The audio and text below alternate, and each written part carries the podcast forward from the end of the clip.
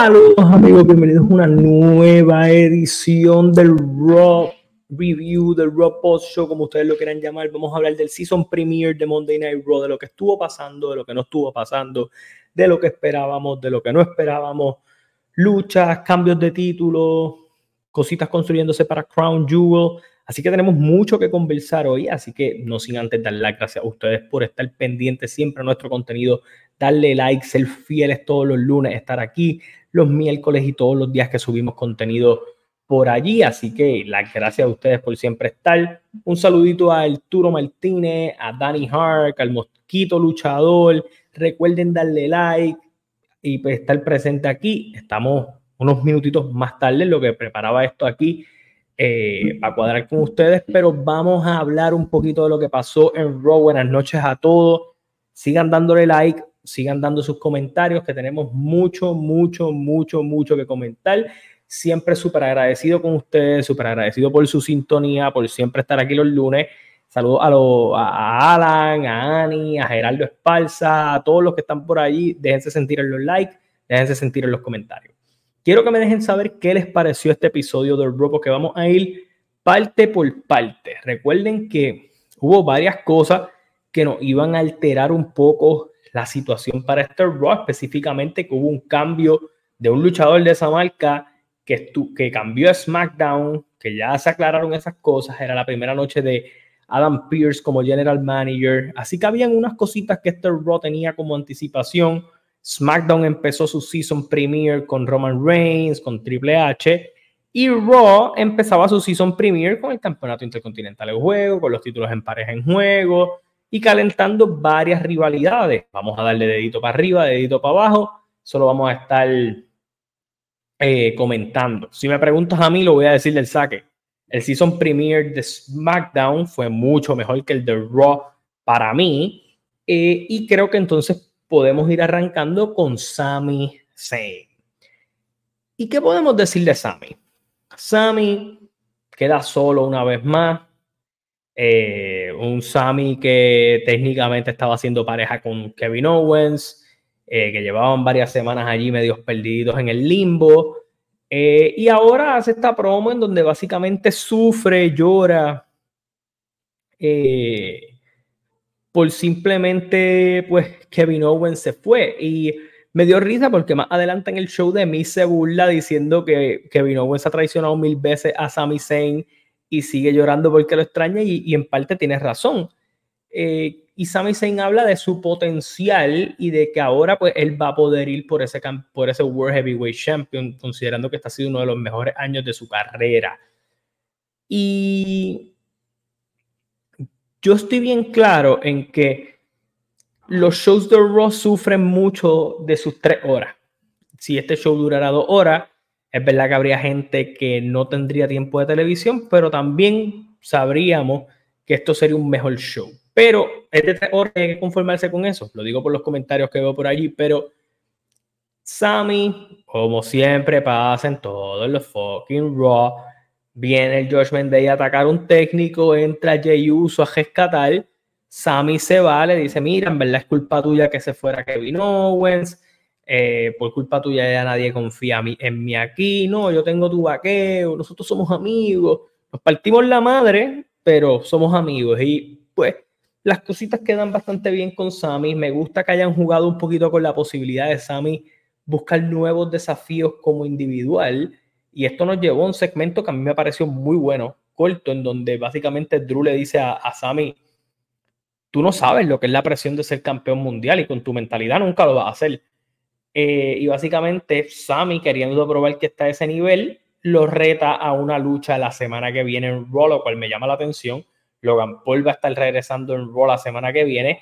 Y Becky Lynch defiende el campeonato ante Indy Harwell, el campeonato de NXT va a seguir eh, defendiendo también, va a estar con Laira Valkyria, Sayali, que era una oportunidad futuro, y Jade Carwill la confrontó hoy, pero la confrontó porque aunque Rhea Ripley y Becky tuvieron un cara a cara que me hace pensar mucho en WrestleMania 40, Jade Carwill básicamente lo que estuvo anunciando por ahí es como que yo creo que voy para Raw o voy a estar en Raw y voy a echar el ojo a lo que está pasando en Raw. So, hay, hay algo para jugar con estas cosas. So, Raw nos dio varios elementos. Nos dio el elemento eh, de Sammy, quien sufre por su amigo que se fue. Eh, y obviamente empezaste a cocinarme unas cosas a futuro con Sammy queriendo construir hacia la semana que viene. Igualmente en el lado femenino, y sé que me adelanté de varios puntos, pero traer a Jake Carwell todas las semanas para crear tensión, para crear interés, para crear que esto es alguien grande para el que no la conoce, a mí me gustó mucho ese tipo de interacción. Eh, yo creo que estuvo, estuvo chévere. Eh, déjame ver por aquí. Eh, le voy a dar un tachón por aquí. voy a brincar al tema de las nenas para salir de esto. Natalia se estuvo enfrentando a Piper Niven y creo que hubo como un refresh en esta división de pareja femenina porque Chelsea Green y Piper Niven son un equipo. Parece que Tegan Nox y Natalia van a ser otro. Nikki Cross y Candice LeRae parece que van a ser otro. Kaden Carter y Katana Chance el otro. So, parece que están buscando buildear esa división. Yo lo mencioné la semana pasada, lo sigo mencionando esta. Están tratando como que de enfocarse y reenfocar algunas cosas al menos en esa división, que pues realmente para mí no causan mucho interés. Piper Niven derrotó a Natalia, que como dice mi pana Juancho, podría irle mucho mejor haciendo OnlyFans con la hermana que, que básicamente estando en el ring, porque no hay nada refrescante para ella en estos momentos. Ok. Quiero ser bien enfático con lo que voy a decir ahora. Después de lo que diga, voy a leer los comentarios. WWE a veces falla mucho en darle prioridad a la estipulación que escogen para una lucha. En cambio, este Fall Count Anywhere de Nakamura y Ricochet no fue ese, no fue esa la situación. Creo que respetaron muy bien lo que era la norma de la lucha. Las caídas caen donde sea y estuvieron luchando por el público, lucharon en el Gorilla Position, lucharon en lo que fue la entrada con Ricochet aprovechando cada momento para poder hacer el spot que él quisiera, como caminar por las LED, hacer un shooting star press con ayuda del público, eh, pichar el GTS de, básicamente en referencia a CM Punk. Nakamura hizo un buen trabajo como rudo. Esta lucha me gustó, fue bien entretenida y le dieron pique a la a la estipulación. Vamos a luchar donde sea, vamos a intentar contar donde sea, porque a veces tú ves los false counts anywhere y la lucha acaba en el ring. O tú los false counts anywhere es como una lucha sin descalificación que permitieron contar en otra parte. Esta lucha le hizo honor a, a esa estipulación y creo que le dieron un buen toque a eso. Voy a irme aquí con los, con los comentarios. Eh, by the way, aunque Nakamura salió reforzado porque obviamente se recupera de las derrotas de Rollins eh, a, cierta medida, Ricochet lució excelente, aunque Ricochet en estos momentos pues está como que sin rumbo, veremos a ver en dónde lo acomodan porque hay cosas, tienes un campeón midcard bien sólido, eh, pudieras buscar que reta a Rollins si Rollins vuelve a hacerlo Open Challenge, pero es bien complicado ponerlo con Rollins considerando el tipo de campeón que estás vendiendo con Rollins ahora, que cada reto es más complicado. Eh, déjame ver por aquí los comentarios. ¿Qué basura es ese Jimmy Uso? Ustedes saben por qué se llama el Team Jimmy Uso. Basurón. Alex Santos, aquí este es de los fieles de este canal. Gracias a ustedes. Denle like, recuerden el super chat. Así que gracias. Dímelo, Carlos. Un Raw 5 de 10 para mí. Lo único relevante, el main event, el segmento de Jade y el anuncio de que Rhea va a defender el campeonato. Vamos a hablar un poquito de eso más adelante. Eh, yo pensaba que Sammy le costaría los títulos, que fuera Jimmy, me jodió la predicción. Eh, hoy Raw con lo de Sammy se sintió en miércoles de novela de IW. Venimos fuerte este, este miércoles. Vamos a zumbar fueguito mañana para IW, así que tranquilo.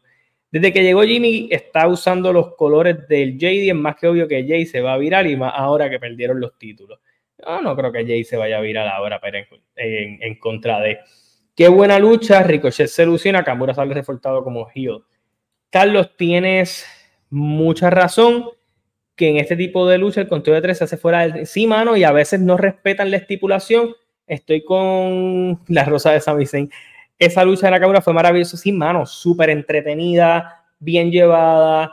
Eh, Nakamura lució bien, eh, los spots se hicieron bien, Ricochet se vio agresivo, se vio que esto era algo que realmente lo llevaban tiempo trabajando, porque sí lo de Seth Rollins estuvo en medio, pero Ricochet y Nakamura fueron los, lo que empezó a causar el heel turn de Nakamura.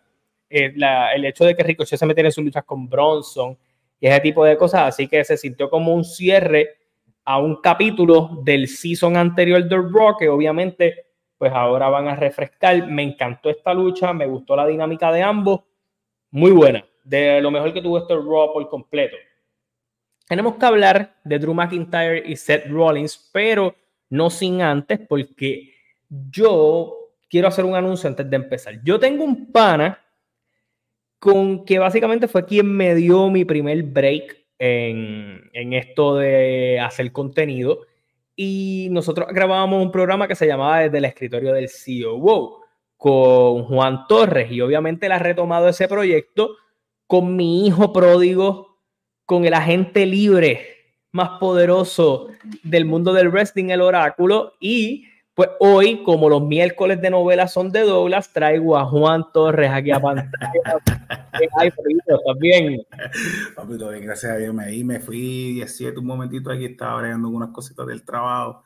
Papi, me quedé pegado aquí encima de la mesa. Anda, carajo, a buscar las cosas, busqué con todas las cosas aquí, porque es que, papi, la semana de trabajo me coge y me clava bien cabrón, pero estamos, estamos aquí, es parte de, mira, Juancho, estaba yo, ya abrí un poquito de lo que fue la lucha de Nakamura y, Ricochet, que le estaba diciendo a la gente que a mi entender era este tipo de, este tipo de lucha en donde por fin utiliza una estipulación y le sacas el jugo a la estipulación, aunque no hubiera nada que ganar ni nada que perder, más bien cerrar un feudo que ellos habían tenido on and off, pero que me gustó que aprovecharon todo lo que te deja hacer un false count anywhere, aunque fuera una lucha sencilla. Y creo que ambos lo hicieron bien. Sí, mano, incluso eso, mientras estaba viendo la lucha me sorprendió muchísimo eh, que Ricochet eh, tiene la capacidad de poder lucir bien cuando tú le das la oportunidad y el escenario. Este, y se vio muy bien el hecho de que primero utilizaste la habilidad de, de Ricochet para hacerlo lucir bien. Dos, me gusta muchísimo cómo están trabajando la figura de Nakamura eh, lo que estaba comentando con Douglas en el programa la otra vez es que este Nakamura fue el que nos debieron haber dado en WrestleMania cuando traicionó a AJ. Sí, eh, después del 34, yo creo que ese era el, el, movimiento a hacer un, Nakamura rudo, a veces uh pero villano al fin. O sea, no, no, no malo, obsesionado con bola. Exacto. Como y, se, y se siente importante ¿sabes? Porque, pues, coño, tienes a Nakamura que tuvo, viene de dos pay-per-views donde lo tienes en el main event y viene de un tipo que, que ha sabido aprovechar esta oportunidad que le están dando. Me gustó mucho la inclusión de la gente. Hace mucho tiempo tú no veías algo así, donde los luchadores se involucraran de lleno así, tan, tan fuerte con, con donde, la gente, donde la gente tuviera un rol en un spot. Y ese, ese ¿verdad? El, el, el, el, Shooting Star Press, porque parece un Shooting Star Press desde arriba, desde el área de la puerta del, del público. Sí, el spot quedó increíble. Muy bueno, ¿sabes? Muy bueno para Ricochet. ¿Qué me gusta? Pues que, mano, se sintió fresco hoy, a pesar de que, ¿verdad? Raw tiende a ser tedioso por esas tres horas, tiende como que, ah, diablo. Sí, el, draguea, draguea. Es como, es cuando patina mucho en la misma cosa pero yo siento que hubo cosas que se movieron hoy. Y hablando de cosas que se movieron, y un, algo que ya la gente estaba comentando porque era hacia dónde iba. Yo creo que hay que hablar de Drew McIntyre. Yo creo que el tipo ha podido encontrar algo por primera vez en mucho tiempo. Eh, en el aspecto de que él no es rudo, él no es técnico tampoco, porque ahora mismo le está jugando con, esta dualidad de, utilizar lo que de verdad ha pasado, pero como si fuera el único tipo con lógica aquí, en la lucha libre, ¿verdad? Y, me tripea porque es como si rompiera la cuarta pared. No sé si lo ves de esa cierta manera, como que sí, Sammy y Jay se estaban peleando en WrestleMania, pero ya se perdonaron. Pues Drew no, Drew no pichea que esos cabrones del Bloodline me jodieron allá. Yo era campeón sin público, yo iba a ganar allá, me jodieron. Estoy, entonces yo digo que no hay que perdonarlos, que siguen siendo los mismos cabrones y el malo soy yo. Exacto. Y me gusta porque le da un toque de continuidad. Y Drew desde que llegó no había tenido algo así. O sea, Drew estaba, sí, estaba perfecto, estaba teniendo sus luchas. Aquí hay una continuidad. Aquí estamos uniendo una historia vieja estamos trayendo aquí al, front front el hecho de que, primero, él fue el campeón de la era pandémica. Dos, él fue el que sostuvo el negocio en la era pandémica. Y tres, estás uniendo la historia de que yo fui quien mantuvo el negocio en la era pandémica y ahora tú me estás diciendo a mí que todo lo que pasó, yo tengo que olvidarlo simplemente porque sí.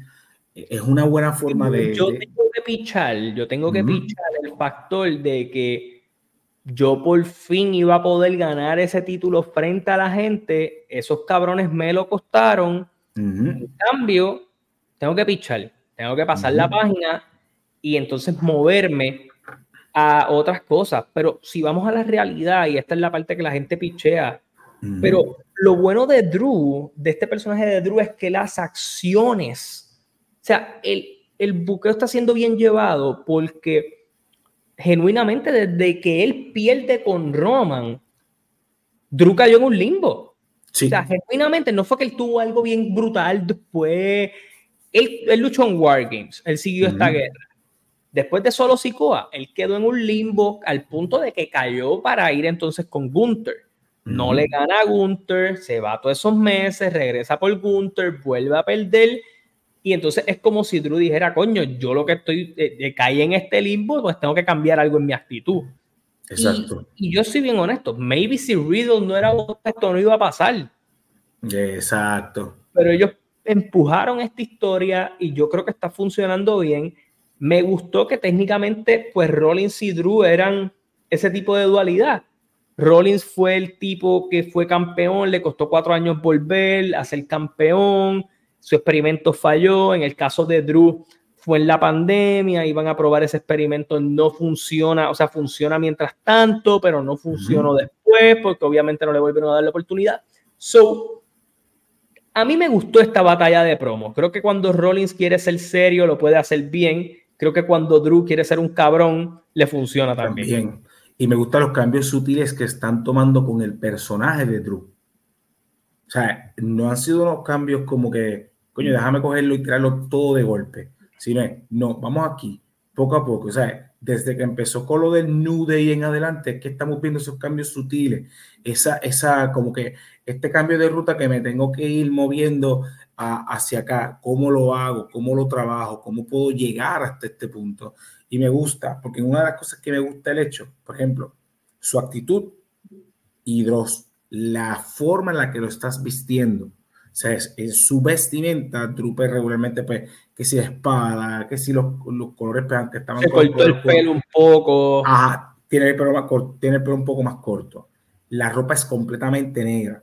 Eh, es esos cambios sutiles que están haciendo que el personaje per se vaya transformándose, que eventualmente cuando finalmente dé el golpe a lo que va a ser el cambio rudo, que yo entiendo que esta rivalidad ahora con Seth puede ser la que finalmente desate todo, va a ser entonces no sorpresa, pero como que me lo fuiste dando poco a poco hasta que eventualmente llegamos al punto que tenemos que llegar. Lo bueno también es que han jugado un factor bien interesante y es el factor Judgment Day en todo esto.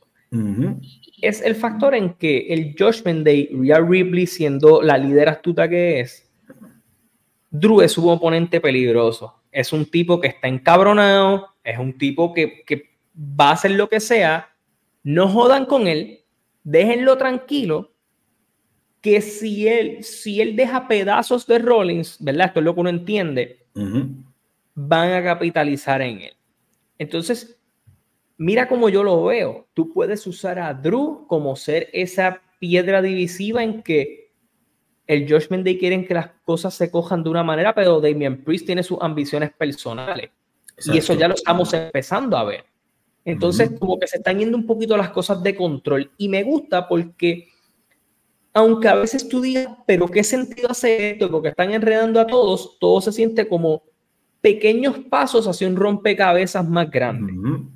Y aunque a veces, a veces no es tan fácil engancharte en ese rompecabezas, tú después vienes y dices, ah, pero no picharon esto. O sea, esa conversación la semana pasada no se vio. A eso me dirigía. No se vio, eh, fue algo bien pequeño, pero no picharon el detalle. No, y me gustó porque si te fijas, al principio del show, cuando, cuando, cuando este, Damien hace referencia como que mira, que estoy molesto con Drew, ey, ey, ey, ella, acá, mira, no, no, te pongas a joder, con calma, tranquilo, vamos poco a poco.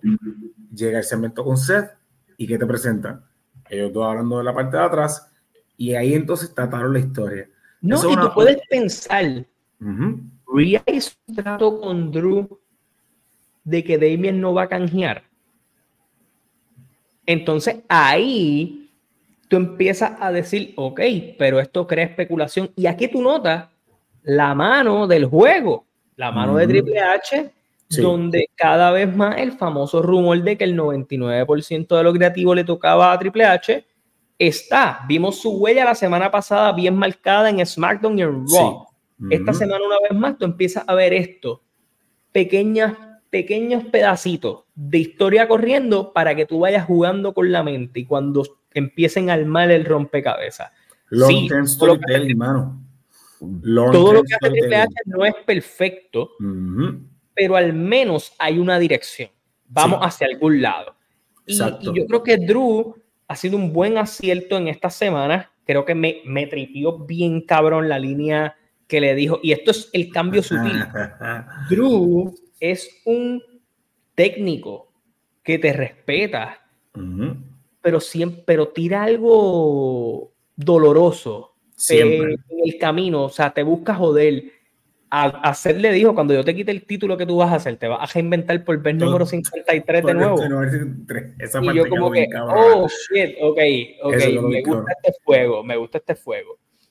Y luego fuimos el segmento con Sammy, que me encantó, que fue básicamente, ah, tú quieres ser campeón mundial y todo ese tipo de cosas, con la mentalidad que tú tienes, tú no lo vas a hacer. Ya yo lo fui, tú no entiendes lo que está pasando y, las, y eso de que el técnico se siente ofendido, lo quiere retar y tú es como que otro más que voy a joder.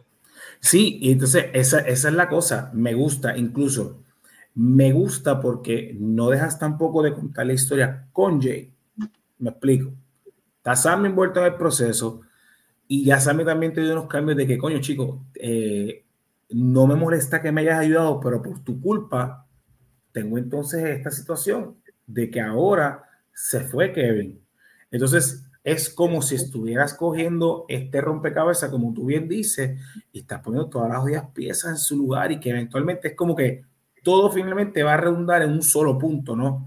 Y me gusta porque son como muchas vertientes distintas que no dejas de tener como figura principal detrás de todo a Jey Uso y entonces se siente Jay importante. Yo comentaba esto con, con Douglas, lo comenté desde el escritorio. Yo siempre dije que de los dos, Jay iba a tener un, papel más predominante, más importante en las historias. No estoy diciendo que Jimmy no lo tenga en SmackDown, pero siento que Jay. Jimmy es un huele bicho. Exacto, también un cabrón.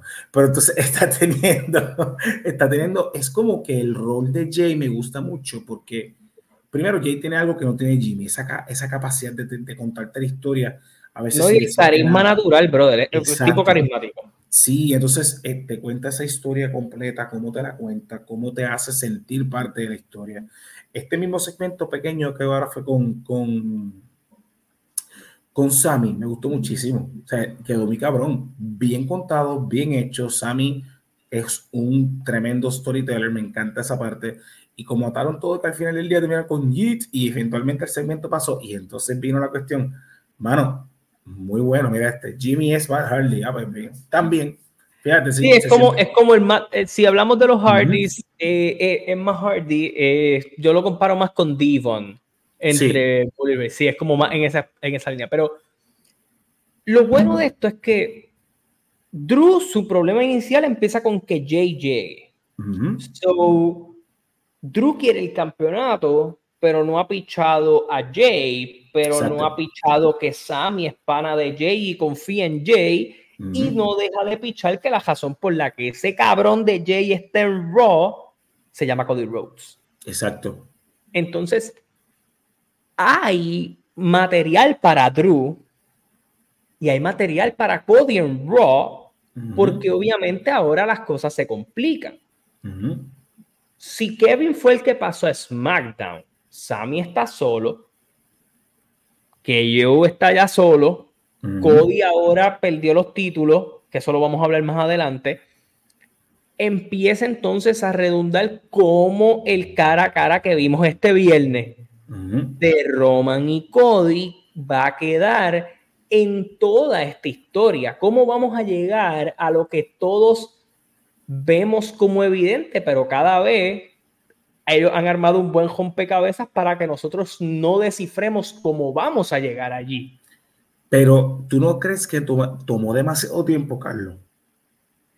Mira, yo, creo que estás buscando, y este es el problema, los momentums en la lucha libre son bien difíciles de replicar. Entonces, Cody sigue bien over, pero tú no podías eh, esperar que otra gente nos iba a pegar. Exacto. LA Knight, Jay Uso y, y, maybe mañana empieza a pegarse un cabrón que la gente quiera. Ah, pero sea como sea, yo sigo pensando que Cody no ha perdido ese peso y yo creo que va a empezar. Recuerda que ya empezó el arco. Tú no ibas a terminar la historia. ¿Cómo vas a acabarla? ¿Cómo tú quieres llegar? Ya has comido mucha mierda. Y fue Michael Cole quien hizo esa primera hincapié de como que estás en pareja, pero ¿qué carajo estás haciendo? ¿Cómo vas a llegar allá? Y entonces todo le costó el título. Jimmy le cuesta el título hoy. So va a empezar a, cocinarse algo. Y ahí es que entonces viene mi, mi, mi, mi, línea. O sea, yo siento que pues, ya no tiene los campeonatos, ahora mismo ya esto pasa, ya estás en una historia pues que ya estás empezando a atarlo nuevamente a esto. Yo siento que lo que pasó con Cody aquí más que nada fue que le diste todo de golpe y después no supiste cómo mantenerlo. Y a muchos meses de WrestleMania lo dejaste casi sin nada. Y yo lo estuve comentando en conteo y también lo comenté, lo, comenté mucho con Douglas, hermano. El hecho de que, coño, hermano, vamos, vamos a hacer algo, mantenerlo relevante, mantenerlo importante y no fue hasta que finalmente pasa esto de los campeonatos que entonces tú haces referencia, ¿sabes? Pasaron meses. Pero tú nunca pichaste. A mí lo único que me gustó es que pasa lo de Brock, él se enfoca en Brock. Cuando vamos a Brock, voy a seguir mi historia. Viene Josh Mendez a joder. voy a seguir mi historia, pasa esta situación. Y, y han habido tropiezos para él llegar. Exacto. Pero el comentario de Abdiel me parece bien real, porque a mí no me gusta comparar, pero en el último año y medio nosotros hemos visto, y esto yo lo voy a hablar mañana en el canal, eh, cómo ha habido un descenso tal vez de cierta manera del público general mirar AEW. Y no, y no quería entrar en eso, pero creo que las casas, los ratings, todo ese tipo de cosas, la situación de Punk la primera vez, la segunda vez, todo lo que ha pasado, nos ha llevado aquí hay un descenso. En cambio, Abdiel comenta, yo creo que WWE en los últimos dos años se ha ganado su fanaticada y ahora mismo tiene esa buena fe con la fanaticada porque ellos se están tomando su tiempo y los fans lo compran todo. Y yo creo que es eso mismo. Cuando Triple H entra, la gente empieza, ok, vamos a ver una diferencia. Y ya, después de lo que pasó con el Bloodline en enero y todo ese tipo de cosas de la historia y esa serie de pay-per-views con unos finales cabrones y todo esto, hasta WrestleMania y hasta después de WrestleMania, tal vez hasta SummerSlam. Hasta SummerSlam. te, han, te han dado esta confianza en decir, y, y, los detalles pequeños, el viraje de Dominic, la cartelera de WrestleMania, eh, la elevación de Rhea Ripley, todo ese tipo de detalles, te han hecho decir, ok, no sé cómo me van a llevar, pero yo confío en lo que pueden hacer. Y esa buena fe y ese momento de que antes nosotros decíamos, diablo, pero no le dan el break. Cabrones, no le dieron el morning de banca a LA Knight. Pero en tres meses ya le van a dar a Roman en Arabia. Y bien llevado. Bien llevado. Eh, y, con, la figura. A un tipo que lo merecía, que lleva tiempo jodiéndose, que se sacrificó con Bad Bunny, diendo un luchón en Puerto Rico y la facción sigue siendo importante. Exacto. Entonces, yo creo que ese, esos actos de buena fe de que sí, Roman está en el tope y yo sí le di el campeonato a Rollins que lo merecía porque llevaba un gran trabajo, pero yo no he dejado de trabajar a los que tú también querías ver. Exacto. Al Gunther, al Damien Priest, al LA Knight, al Jey Uso, al Cody Rhodes. Ah, ¿Te gusta este tal luchador? Mira, tiene sus cositas por ahí, está haciendo su historia. Ricochet con Logan Paul, en buenas posiciones. Estoy utilizando esas figuras extranjeras, pero que las estoy usando bien. NXT, te le estoy dando ese estilo. So, ha habido un momento en donde el fanático ha dejado de. Deja, fuck WWE. WWE son una mierda. No me van a complacer. Mira qué cabrones. A decir, ya lo cabrón.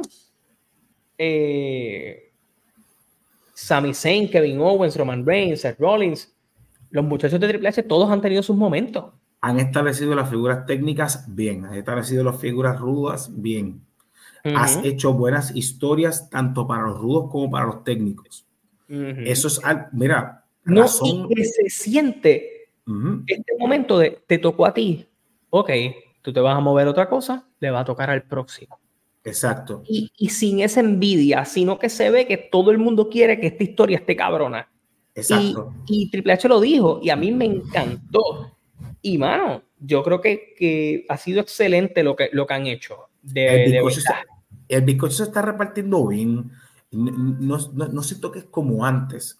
Antes era, y vámonos con la época de Daniel Bryan. Vámonos con Daniel Bryan en el Yes Movement. Yo quiero a Bryan, dame a Bryan, y si no me das a Bryan, me encojono y hubo que hacer unos cambios drásticos camino a WrestleMania 30 porque la gente quería a Brian. Hoy en día yo siento que no está así. Hoy en día yo siento que has establecido figuras prominentes para cada marca, aunque se han pasado por culo el, la cuestión esta del, del brand split. Sí, yo creo que el brand split ahora va a empezar a ponerse un poco más rígido con los GMs y ese tipo de cosas. Exacto, están dándole continuidad. Exacto. Si finalmente lo hacen, eso va a ser bueno porque vas a establecer figuras para cada marca. Y eso es bueno, eso es lo que hace falta, eso es lo necesario. Una de las cosas que a mí me gustó cuando empezamos... Obviamente ahora mismo no lo van a hacer porque estamos camino a Survival Series. Exacto. Pero si eventualmente tú estableces tus marcas, estableces tus luchadores, tú puedes crear estrellas y eventualmente puedes establecer cada una parte. Me gusta mucho que, por ejemplo, siempre pensamos que lo de Jimmy Jane iba a pasar hasta por lo menos después de WrestleMania. Lo hicieron mucho más temprano y el experimento está funcionando. Y vamos poco a poco. La gente detesta a Jimmy, la gente ama a Jay. Y a eso es a lo que queremos. Exacto. no, y que Jimmy pueda establecer quién es. Y Jay también. Entonces, ese tipo de cosas están cool. Lo que sí me gusta y creo que aquí podemos hacer la transición hacia el próximo tema de Raw. Vamos allá. El señor dice, han refrescado los retadores de Gunter, hermano. Y ese tipo de capacidad que ha tenido Triple H en decir, ok, en SmackDown él fue con gente más pequeña que él. Pero en Raw, él fue rápido con Drew, Sami Zayn, Kevin Owens, Chad Gable, ahora va con, con Tommaso Ciampa, un tipo fuerte, y fue con Bronson Reed, brother. Y ese cambio de switch de rival me gustó, porque como yo digo y como dice Byron aquí, The Ring General no falla, cabrón. Con quien sea que vaya, algo diferente, y lo sigo diciendo. Este tipo es un talento especial porque ninguna lucha genuinamente de este tipo se parece. No está cabrón. O sea, la habilidad de este tipo de ser tan este, camaleónico para adaptarse en el ring con cualquier tipo en el ring es una cosa impresionante. Para mí, el mejor luchador en el 2023. Y no solo eso, la capacidad de darte, como dice Douglas, banger after banger, como dice este. Como decía Sheamus. como dice Chemos, cabrón, ¿cómo tú me dices a mí que él hizo ver fácil, cabrón, el powerbomb? O sea, lo que a mucha otra gente tú los pones con un struggle, él lo levantó con un powerbomb, pap, lo tiró allí, nítido. Dos, la capacidad que tiene de que sus oponentes tengan esa habilidad de adaptarse a un estilo más al ras de la lona versus estilos distintos. O sea, Champa es un tipo que es fast pace y la lucha estuvo brutal. Finalizarla como la finalizaron, excelente. Mano, este tipo, Bronson Reed, es un tipo grande y que Bronson Reed se haya visto como se vio hoy ante, ante te dice mucho de la capacidad que tiene Gunter de poder hacer lucir a sus rivales bien. De los que digo que cuando tú vaya un saludito al señor Anthony ahí que está conectado. Este, mira, pero a lo que voy, mano, Gunther es tremendo y hay que dar todo el crédito del mundo. Y por una parte, espero que lo que están haciendo allá con Imperium, que Ludwig Kaiser es un chamaco que solo va a poder, tiene el look, este tipo de rudo, que es, un cabrón. A mí me encantó el viñet de la semana pasada con la obra muy cabrón. Giovanni Vinci tiene un look para ser un baby face cool, si eso es lo que van a terminar haciendo en algún punto, pero si esto nos va a llevar a que Champa tenga, a que, a que Gunther vaya con Galgano, no me llama la atención. O sea, maybe son, porque todos los feudos de Gunther tienden a ser así. Como que, ah, Imperium es barata, después te tocan a ti. O te, le ganan Imperium y después va a ti. No me gusta esa fórmula. Me gustó lo de, lo de Bronson hoy. Bronson gana una oportunidad, va con él. Y creo que, mano, Bronson es de esas veces que perdiendo tú ganas. Sí. Y yo creo que en esta lucha, Bronson se vio bien tú a tú con Gunther, se vio como una amenaza real, pudo mostrar su trabajo en el ring, y eso es algo que ellos han podido hacer, que es aunque él pierde, queda bien parado. Y Bronson es un tipo que ha podido resaltar esas cosas. ¿Con quién más? Si quieren ponerle una racha de oponente así a Gunther, mano, eh, el de los Viking Raiders, este Ivar, mm. con Gunther, ahí hay money. O sea, hay, mm. cositas que puedes hacer para que Gunther siga teniendo esta variedad de retadores y el reinado siga sólido para el momento en que Gable se lo quite o lo que quieran planear con eso pero Bronson Reed perdiendo ganó, porque ahora la gente va a decir, él está en la liga de Gunther. Exacto. Y hay gente que creyó que podía ganar, y eso es lo que tú tenías que hacer. hacer que posibilidades.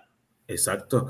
Y a mí me gusta mucho esto porque es que a mano abres una gama de cosas. Mira, yo tengo a Gunter como mi pick para ir a WrestleMania a pelear contra Seth por el campeonato. Si finalmente así es la idea. Yo te digo algo, yo no, a mí no me, a mí, si tú no le vas a dar una oportunidad por el campeonato a Gunther en, en Mania, que puede que no, que llegue como campeón intercontinental y lo pierde en Mania, tampoco me molestaría porque creo que es un buen spot para hacerlo.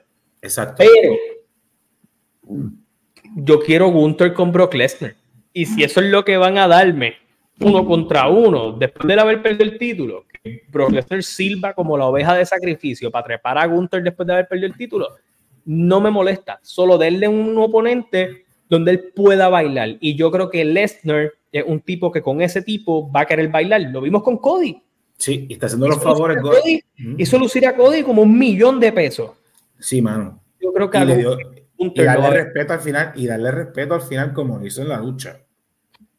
Eso es muy importante también. Por eso yo digo, ese Brock Lesnar con esa mentalidad contra Gunther. Money. That's money. ese es mi esto. Así que me quiero mover. Vamos ya. A hablar. Mano, yo no he sido muy fan del buqueo femenino lately. Creo que ahora están tratando de enderezar un poco la cuesta. Creo que ve que ha sido lo mejor en en el, en el otro lado. Eh, está como alineando oponentes y ese tipo de cosas. Me, me gusta lo que están haciendo con Jake Carwell. Me la estás presentando. Si yo no nunca he visto IW, tengo interés por saber quién es esta tipa que está apareciendo en todos los programas. O que la están vendiendo como esta big star. Las luchadoras saben quién es ella. Tengo interés y me va a dar interés por buscar quién es. Entonces ahí me puedo enterar. Pero me gusta esa presentación. Eso me encantó. Eso es lo primero que quiero decir. Y más que me gustó de esa presentación, cuando la presentaron con Charlotte, chévere, ah, mucho gusto, perfecto. No, yo sé quién tú eres. Entonces, Charlotte, la respuesta fue: Yo sé quién tú eres, el placer es tuyo. Tuyo. Y lo que hicieron con Becky hoy, get in line. Tú sabes, como que tú quieres una oportunidad, pues perfecto, fila, vale, como todo el mundo aquí. Me gusta porque no están dejando aparte tampoco el hecho de que tú la estás presentando, la estás trayendo como una superestrella, pero tienes que lidiar con las superestrellas que ya están aquí. O sea, tienes que mezclarte, tienes que joder con nosotros también, porque nosotros estamos aquí antes que tú.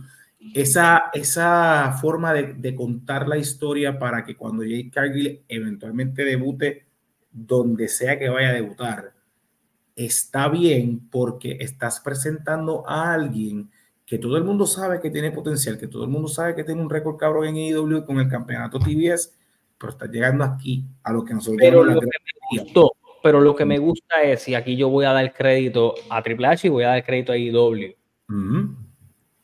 En otro momento a esta muchacha le hubieran dado borrón y cuenta nueva. Sí. Eh, ha pasado. Eh, Brian Pillman era una figura a menor escala, so él tiene que empezar un poco de nuevo, pero le hacía falta. Me, encanta, me encanta el factor de que, cabrón, no voy a desperdiciar que estos tipos invirtieron dos años en ella, trabajándola, puliéndola con el look, con la entrada, con el título, con la racha. Cabrón, dame eso mismo que yo voy a mercadearlo a mi estilo ellos, ellos cogieron a Cody como si hubiera salido de un Dynamite, lo metieron en una caja, lo pusieron debajo del stage y lo sacaron en WrestleMania. Y le pusieron un sticker de Lo chipearon, lo chipearon. Pues es lo mismo que están haciendo con Jake Carwell. Nombre, flow, vestimenta, actitud, same. Porque cuando tú eres tan cuando tú eres tan confiado de que tus talentos no se van a ir, es el tipo de situaciones que te pasan. Ahí está. Entonces, por eso, por más huele bichos que quieran decir de WWE, al ellos a veces trancar, no cabrón, empiézalo tú de cero. Comercia el nombre de cero. Empieza otra vez. Bueno, cabrón, Cody Rhodes peleó por sus Rhodes. Sí. si quieres pegar, tienes que pegar como Cody. Tú no eres Cody Rhodes, eres Cody. Cody. Y así fue que lo trabajaron. Y así Hasta que se acabó el permiso, que ellos no lo volvieron por un acto, por, por no joder, pues mira, cógelo, usa. Exacto. Y a mí me gusta mucho, mano, porque podemos hablar un par de cosas más de, de tío Tony. Pero si hay algo que Tony ha hecho, por lo menos con, por lo menos con esto, o sea, este es el tercero o el cuarto nombre ya de IW que va para WWE. Eh, es que estos, por ejemplo, estos dos para mí son han sido los dos nombres más grandes que ha perdido la empresa y que el repackage no ha sido mayor. Ha sido algo que funcionó en AEW y lo voy a traer para acá. La única diferencia es que aquí hay más ojos que los que tú tienes allá. Y aquí yo tengo algo que tú no tienes allá. Tengo una, una manera de cómo presentar a esta persona que tú construiste quizás, que le diste una, una presentación, no. Aquí yo puedo presentar a una escala mayor y hacerlo lucir mejor. Y eso está muy cabrón, porque Mano, lo que está bien, cabrón, es que en, en, en AEW odiaban a Cody, cabrón. Sí. Y en cuestión de meses, Cody se volvió el babyface más popular. Entonces, ¿cómo tú me explicas? O tú no lo supiste vender, o tu fan de nicho estaba alto de Cody, pero el fan de WWE quería a Cody, respetaban el trabajo, vieron lo que estaba haciendo allá, lo compraron, les gustó y el fan que es fan de IW y de todo estaba feliz por Cody.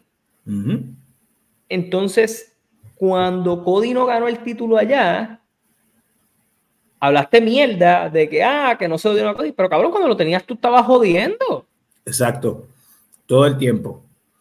Eso que mira, que... mira que, eh, y, yo, y, Abdiel, y yo sé que Abdiel es fan de IW, pero los fans de IW son bipolares y ese es el problema cuando tú concentras toda tu atención en crear un producto para un conjunto de personas de nicho, porque yo amo la lucha libre, pero la lucha libre sin el elemento de entretenimiento deportivo solo hace, causa la atención de un pequeño sector, de un amplio, de una amplia gama de entretenimiento.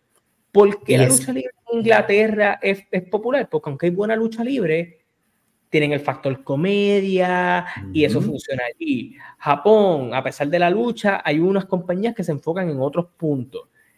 Y así sucesivamente. En Puerto Rico el ring no es tan importante, las historias son las historias. El ring está cogiendo importancia ahora. Entonces, cada cual tiene su estilo. Pero en el overall, en la lucha, los monkey spot y todo ese tipo de cosas, es de la indie y en una eh, eso en un macro, si no lo combinas con un buen entretenimiento deportivo, no vas a traer ojos nuevos a tu, a tu compañía. La única razón por la que te funcionó Cien Punk es porque Cien Punk se volvió un tabú. Sí. Tú sacaste al tipo que nadie había logrado sacar, lo logras hacer, lo convences luego de par de años y todo esto llama la atención porque si quiero ver a Punk, él va a estar ahí. Si Punk está ahí, es porque lo convencieron. Si Punk está ahí, es porque es un buen sitio para estar, porque lo van a tratar cabrón. Pasan los criterios de Punk y la fanaticada pierde confianza porque Punk es como el líder de una puta secta religiosa. Los fans de Punk son fuertes. Son fuertes. A la compañía perder ese peso, más los que son fans de Dilito ofenderse por las acciones, pues ¿qué pasó? Perdiste ese, factor fanático y entonces ahora te queda ese fan del wrestling al que tienes que volver a enamorar a los otros del entretenimiento deportivo para que digan por qué yo quiero ver IW. Es que el problema que tiene IW, Carlos, vamos a ponerlo de esta forma. Tú puedes hacer wrestling, pero tú también puedes hacer otra cosa. Tú puedes hacer buen wrestling como storytelling y yo siento que eso era una de las cosas que funcionaban muy bien en Black and Gold de NXT. no, eh, y no solo Black and Gold. Cuando WCW pegó, no había mala lucha y había buenas historias. Y a lo que yo voy es, el problema a veces tiende a ser que las fortalezas que puede tener AEW sobre WWE no las, no las explotan. Tus ventajas, la libertad creativa, ser un poquito más edgy, tú no usas eso a tu favor, al contrario, te ha causado más cricales que cosas reales. Pero volviendo a Raw, que era lo que quería ir, y estábamos hablando de las féminas, hablamos de Jake Carwell, tenemos que ir a Rhea Ripley, que ahora va a ir a Arabia a defender el campeonato ante cuatro oponentes. Raquel Rodríguez, Naya Jax, Zoe Stark y Shayna Baszler. O sea, probablemente es Rhea Ripley contra cuatro luchadoras sin carisma fuera de joda, no, todas son muy talentosas, pero son un huevo sin sal todas. Todas. Raquel, Raquel Rodríguez tiene más potencial que la otra. Yo te voy a decir algo. Esta lucha solo tiene una justificación.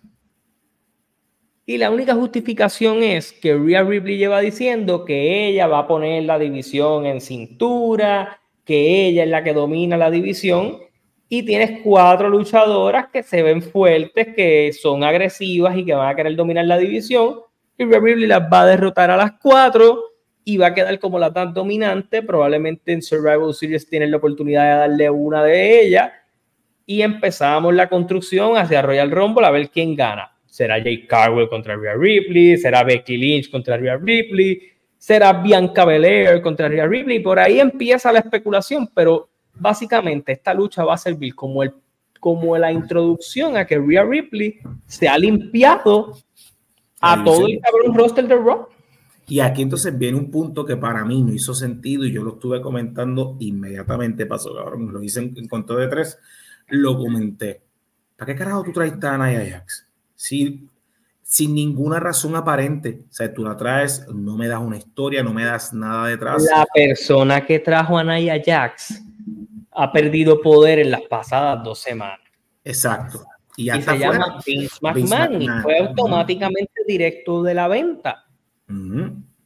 Y tú te has dado cuenta que la gente que ha vuelto es porque Triple H tenía un plan.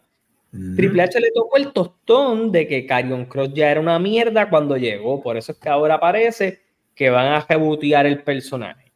por otro lado, tú tienes por ahí a gente como Carlitos que en vez de nosotros estar impacientes con que debutara, esperó al momento para llevarlo. ¿Por qué? Porque ahora tú tienes un Bobby Lashley no Street Profits que pueden feudar con Santo Escobar, Carlitos, Dragon Lee y ese corillo. Y Rey Misterio puede trabajar solito lo del con Logan Paul. Sin romper un feudo al que Rey puede volver después de perder con Logan. Exacto.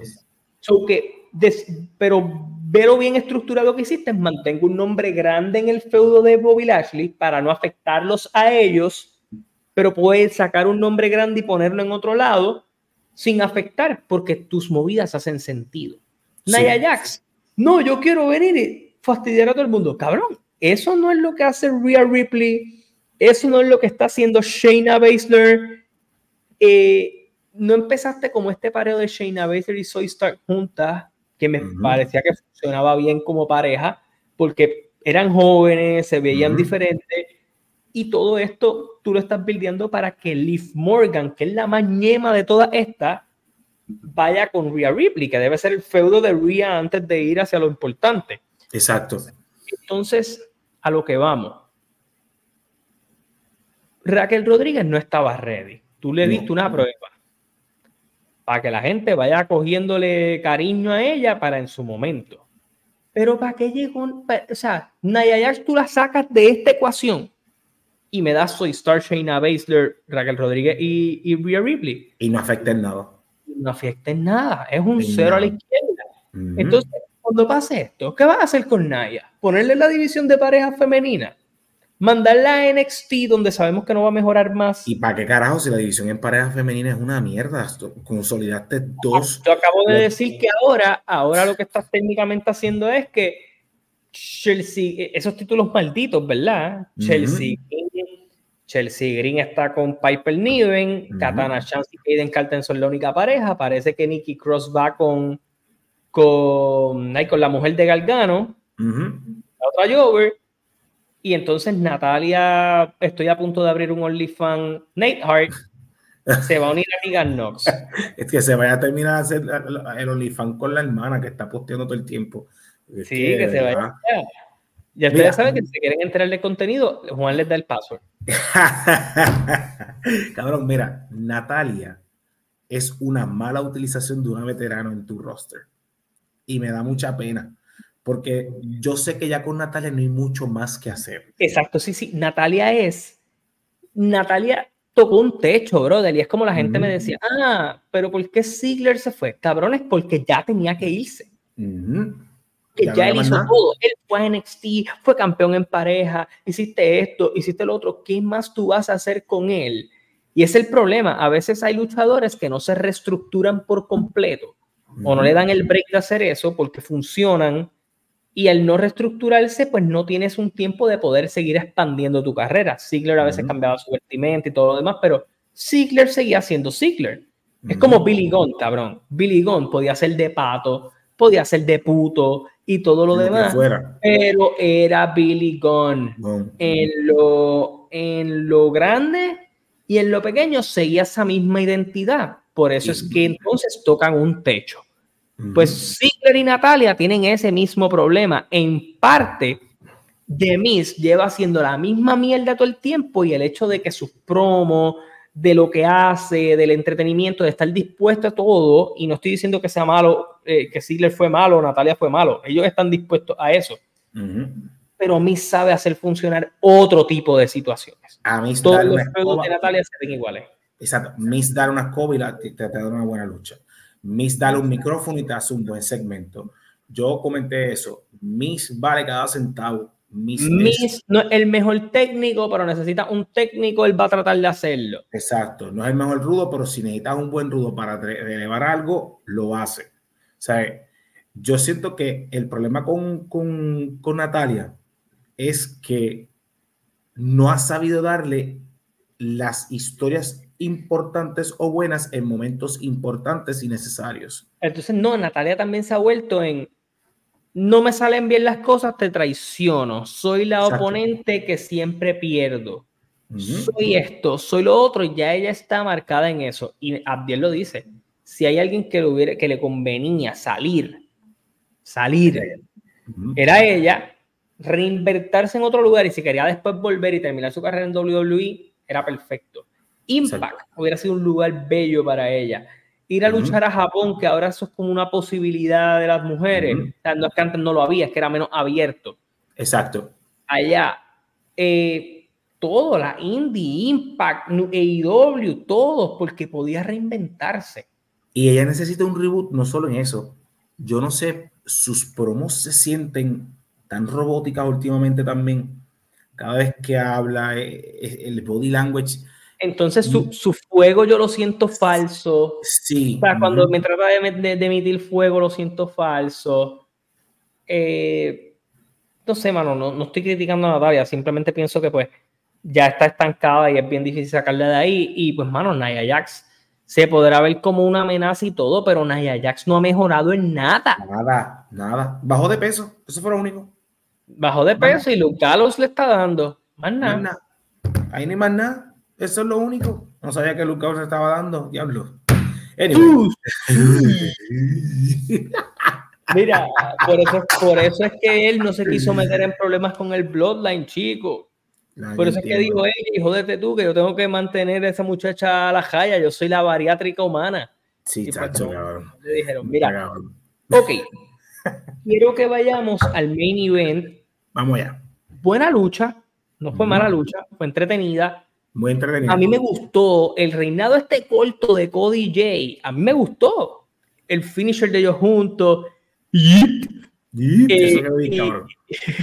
y, todo lo demás, pues quedó bien porque sacaste a Cody de ese estancamiento un poco, pero usaste esto de pie forzado para que Cody va a volver a tener problemas con el Bloodline.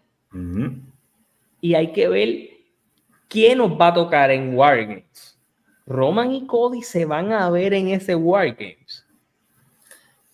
Porque ya tú, el viernes, ya tú el viernes jugaste con ellos de frente y hubo magia, pero hubo magia con LA Knight y Roman también. Eso está, hermano, eso, esa pendeja a mí, diablo. O sea, no, ok, yo no contaba con que este empuje eh, al universo, cabrón, de LA Knight fuera a hacer tanto sentido. Yeah. Yeah. Y enfrentarlo a Roman Cabrón, yo dije. Un voto, o sea, papi, el problema es la presión. O la sacas del parque o la sacas del parque. Si la cagas aquí, la cagaste. no es como ir, o sea, tú no vas con Rollins, cabrón. Tú vas con Roman y te voy a poner allá arriba. O sea, tú vas con Roman, eres main event. Se acabó. main event. Tú no has ganado ni un título aquí. Llevas par de meses y vas a ser manejador te pegaste, ok, vamos a probarlo de está. La gente está pegada contigo, yo te voy a poner ahí. Si tú, aunque pierdas, la sacas de jonrón, tú perteneces aquí. Tú, tu tango. Esa es la que hay aquí. Y si Roman está puesto para su número. No, y Roman, y Roman siempre está. O sea, la gente dice que no. Roman, contrario a otro, yo siempre lo he visto dispuesto a poner a quien sea que luzca cabrón. Exacto. Eh, y entonces ese tipo de aspectos va a ser bien importante. Pero si nosotros nos movemos, y aquí estamos volando, pero si LA Knight, Cody, eh, Jay Uso, no sé si Sami Zayn y Kevin Owens, no sé quién vayan a ser los otros dos, John Cena y, AJ Styles, como lo quieran hacer. Exacto, sí, porque ya está fuera hace un ratito ya. War Games, porque pues lo de ella lo están vendiendo para eso mismo, para cuadrar esto. Vamos a ver ese efecto. Cómo va a reaccionar la gente con el Knight de nuevo de frente con Roman o con Cody ahí. Y ahí entonces va a saber el camino a seguir. Porque yo estoy seguro que ella iba a ser un oponente de transición en algún punto para Roman. Eso es algo que Roman va a querer hacer. Exacto. Pero hay, van a jugar con esto, porque obviamente el camino indica y con los rumores de que The Rock es bien probable que no esté, es Cody y Roman. No pare más. ahí. Y ellos lo que te están poniendo es, ¿todavía te interesa Cody o te me vas a quedar full con LA Knight? Y es la forma de ellos tantear. ahí están tanteando terreno. Y, Incluso el SmackDown completo tanteó terreno. Jimmy J de frente, Jake Carwell y Charlotte de frente, LA Knight y Roman de frente, solo Sikoa y John Cena, que para mí eso debe ser en Crown Jewel. Yo, yo siento que esa lucha, incluso Douglas lo dijo en el programa que en el programa en la palabra del oráculo, él lo dijo, que esa lucha debe darse para ese evento. Yo no sé, obviamente ya Sida nos está dando los últimos cartuchos ya. Y pues ya no se siente como el, el mismo Big Match John de siempre, ¿sabes? Se siente ya como un tipo pues que ya está un poco más limitado, ¿no? Este, sí, Baby Ring, pero se está cuidando más. Exacto. So, si tú vas a darme esa lucha, pues mira, si vas a hacerlo en Crown Jewel, está bien. Si lo vas a hacer en WrestleMania, tampoco tengo problema, porque entiendo que es una lucha que vende. O sea, eh, solo Sikoa contra John Cena es un throwback quizá o un callback a su feudo con Umaga en su momento. Este, y se, se siente. Y va a poner el, y yo creo que solo si alguien que sí le puede sacar el provecho que Austin Theory no le sacó. Exacto, pero es que Austin Theory, yo no sé, Austin Theory no supieron. Yo siento que lo de Austin Theory más que nada fue que lo tiraste a los leones muy temprano sin prepararlo. No, no, no. Y acuérdate que es Austin Theory es lo que puede pasar a LA Knight si no la saca del parque con Roman Reigns. Y eso, ese es mi miedo, cabrón. Mi miedo es que cuando. Que miren el caso de Grayson Waller. Tú estás usando a Grayson para trepar a Theory de nuevo. Porque Grayson le pusiste a Edge, nadó. Le pusiste a Cena, nadó. ¿Me entiendes? Eh, y obviamente pusiste a Theory con Rock para decirte: Te estoy volviendo a dar una oportunidad de que caigas aquí Ahí está el rumor de que Orton vuelve para Survival Series. Con Orton volviendo, hay muchas cosas que pueden pasar, pero le estoy diciendo algo. No sueñen con Cody Orton ahora. No, hay Dios que abuchee a Randy Orton ahora después que regrese. No, muchacho. Eh, la gente está con el pensamiento de que Randy maybe no volvía a luchar. Tú no puedes jugar con eso ahora. O sea, si tú pones a Orton en una oportunidad por el campeonato, le tienes que dar el título. O sea, e, en esa posición, si tú lo traes a Raw y él reta a Rollins, tienes que dar el título. O sea, él está en ese tipo de posición en donde todo lo que vaya en contra de él va a quedar mal. Sí. tienes que trabajar bien cuidadosamente lo que hagas y cómo lo hagas. Sin sí, o sea, si tú, si tú quieres si tú quieres usar a alguien y decir, quiero que coja un hit no me importa que gane o pierda, quiero que coja un hit, pónselo a él. O sea, si tú vas a traer a Randy Orton en SmackDown, ponle, a, ponle Austin Theory por la Grayson Waller que se van a beneficiar de ese hit. yo, no sé qué, yo no sé qué Grayson Waller ha hecho, porque cabrón, qué buenos segmentos ha tenido. Le han puesto nombres importantes, tanto en el segmento como en la lucha. Y ese cabrón siempre. Es un natural, brother. Es un natural. Es un, es un, un, huele bicho y, y, se le sale muy bien. Sí, y es un talento nato, brother. Y, y, me gusta mucho porque se siente, se siente diferente, se siente fresco, ¿me entiendes? Que hace falta eso, mano. Hace falta eso. Eso es lo que tú tienes que hacer. pero, ¿qué te, ¿qué te pareció la decisión de quitarle los títulos en pareja? Ok. Genuinamente, quitarlos no sé si debió haber sido. Y aquí vengo, te lo voy a traer por la misma decisión con lo que pasó con Dominic. ¿Para qué me le quitaste el campeonato? Para después dárselo nuevamente el martes.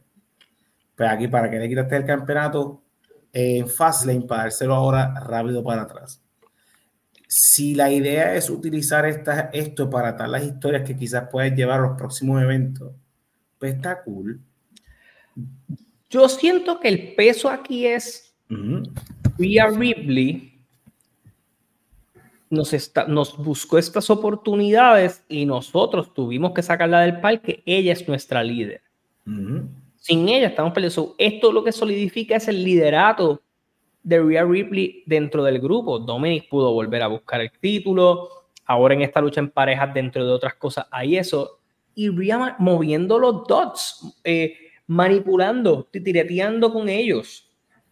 Porque ¿qué hiciste? Damian no canje, despreocúpate de esto, preocúpate por los títulos en pareja, picha el campeonato.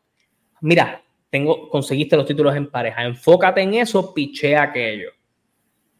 JD McDonald va a jugar este tipo de rol también. So, tú tienes otros elementos por ahí.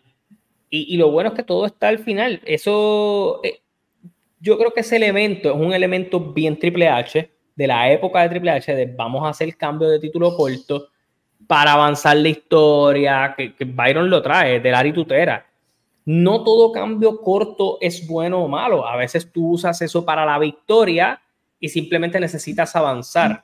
Por ejemplo, Trick Williams ah, tocó el oro, pero lo perdió pronto que te sirve para contar una historia de que yo soy Carmelo Hayes y tú no eres Carmelo Hayes. Yo fui campeón, tú no pudiste con la presión. So, ahí tienes un paso para lo otro. La historia, la historia apuntaba que iba a ir por el campeonato norteamericano. ¿Entiendes? Y entonces ahí lo sacaste de la historia. Entonces, sí, entonces pero, pero jugaste bien porque entonces lo que hiciste fue mover la historia de Dom recuperando el título, pero a la misma vez Carmelo vuelve a tener una oportunidad, Trick Williams falla en esto, parece que quiere el título mundial, ahora viene un torneo en pareja, maybe buscamos oro juntos, tienes para jugar. Ahora, ¿a qué vamos? Ya Jimmy se metió con Jay, ya el, ya el Bloodline técnicamente le declaró la guerra de nuevo no solo a Jay, y estando en Raw, sino a Cody. Y entonces Cody tiene puede, pendiente. Puedes atar la historia. Ya ataste la historia. Salgo. Josh me coge los cabrones títulos, eh, pero también tengo problemas contigo. Entonces, Bloodline y Josh Mendez van a tener que aliarse para enfrentar a todos los enemigos en común.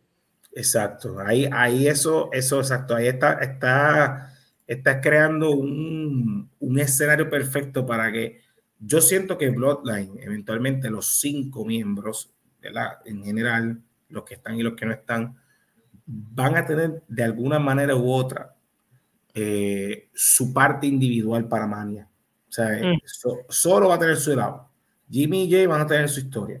Y, Roman y Thomas su historia. O sea, entonces, y, ¿por qué incluido cinco? Porque Heyman de alguna manera u otra tiene que jugar algún papel aquí. O sea, si eventualmente la idea es sacar a Roman un tiempo después que, después que pierde el campeonato, si es que se lo vas a quitar en WrestleMania eh, ¿cómo tú entonces dejas a, a, a, Heyman aquí? Ya, entonces lo que era más importante para Roman ya no lo tiene. Pues entonces, no, y ahí tienes otra narrativa que contar porque tú puedes desaparecer a Roman después de WrestleMania tres meses más. Exacto. Y no hay problema. No, y entonces venir y guerrear con el Bloodline y que el final del Bloodline no sea el título, sino que el final del Bloodline sea los cuatro en contra que yo siempre he sentido que eso debe suceder. Solo si no, y que ese es el end goal. El end goal yo siempre he pensado que es que solo Sikoa le va a ganar a Roman Reigns. Sí, y se van a enfrentar. Ese es el fin. Ahí, sí, sí, sin título o con título, ese, por ahí va el camino. y, y, me gusta mucho que están haciendo, es que están haciendo con solo. Solo me están dando momentos necesarios e importantes.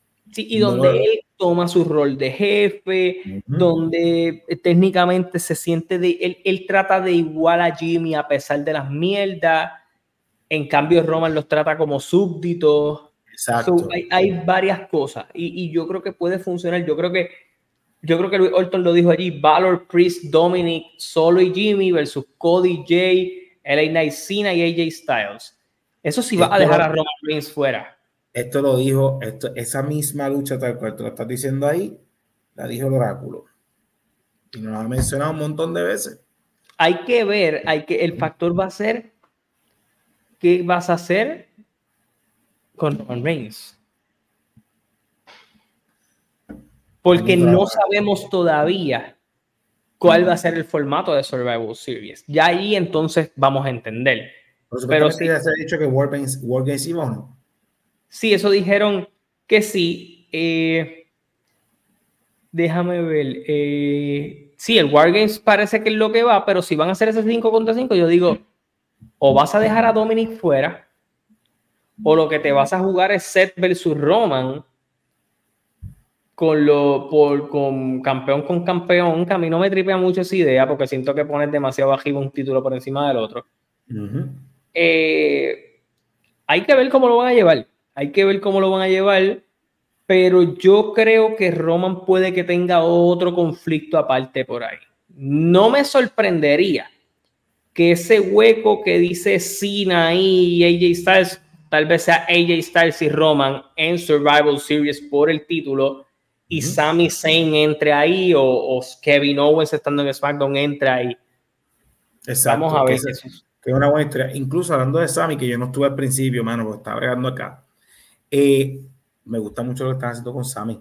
Ahora ese empuje que Sami sí necesita como solitario, el hecho de no tener a Kevin funciona bien. Y si eventualmente va por el campeonato mundial después de lo de Drew, no tengo problemas que lo metas ahí también. Este, este no fue un row wow, pero nos dejó tres buenas luchas, dos tremendas luchas para revisitar. Veo como que un poquito más de dirección con varias cositas cambio de campeonato, Gunther lució brutal, lo de las mujeres todavía estoy indeciso en si me gusta o no me gusta, ah, como que tengo que ver cómo se sigue desarrollando esto, así que vamos a ver qué sucede, pero quiero hacerte una pregunta a ti, Juan. Zumba. Y esta es mi pregunta para concluir. Así que, by the way, yo le doy un 6 de 10 a, Raw. O sea, como no que estuvo mal, no estuvo grandioso, no estuvo mal. Pero sentí las tres horas. Entonces, las luchas estuvieron buenas, pero las luchas que me gustaron, pues pasaron temprano en la noche más que el final, que creo que fue una lucha entretenida, pero eh, Gunther y, este cabrón Bronson Reed dejaron la vara muy arriba. Sí, más arriba. te voy a hacer la pregunta. LA Knight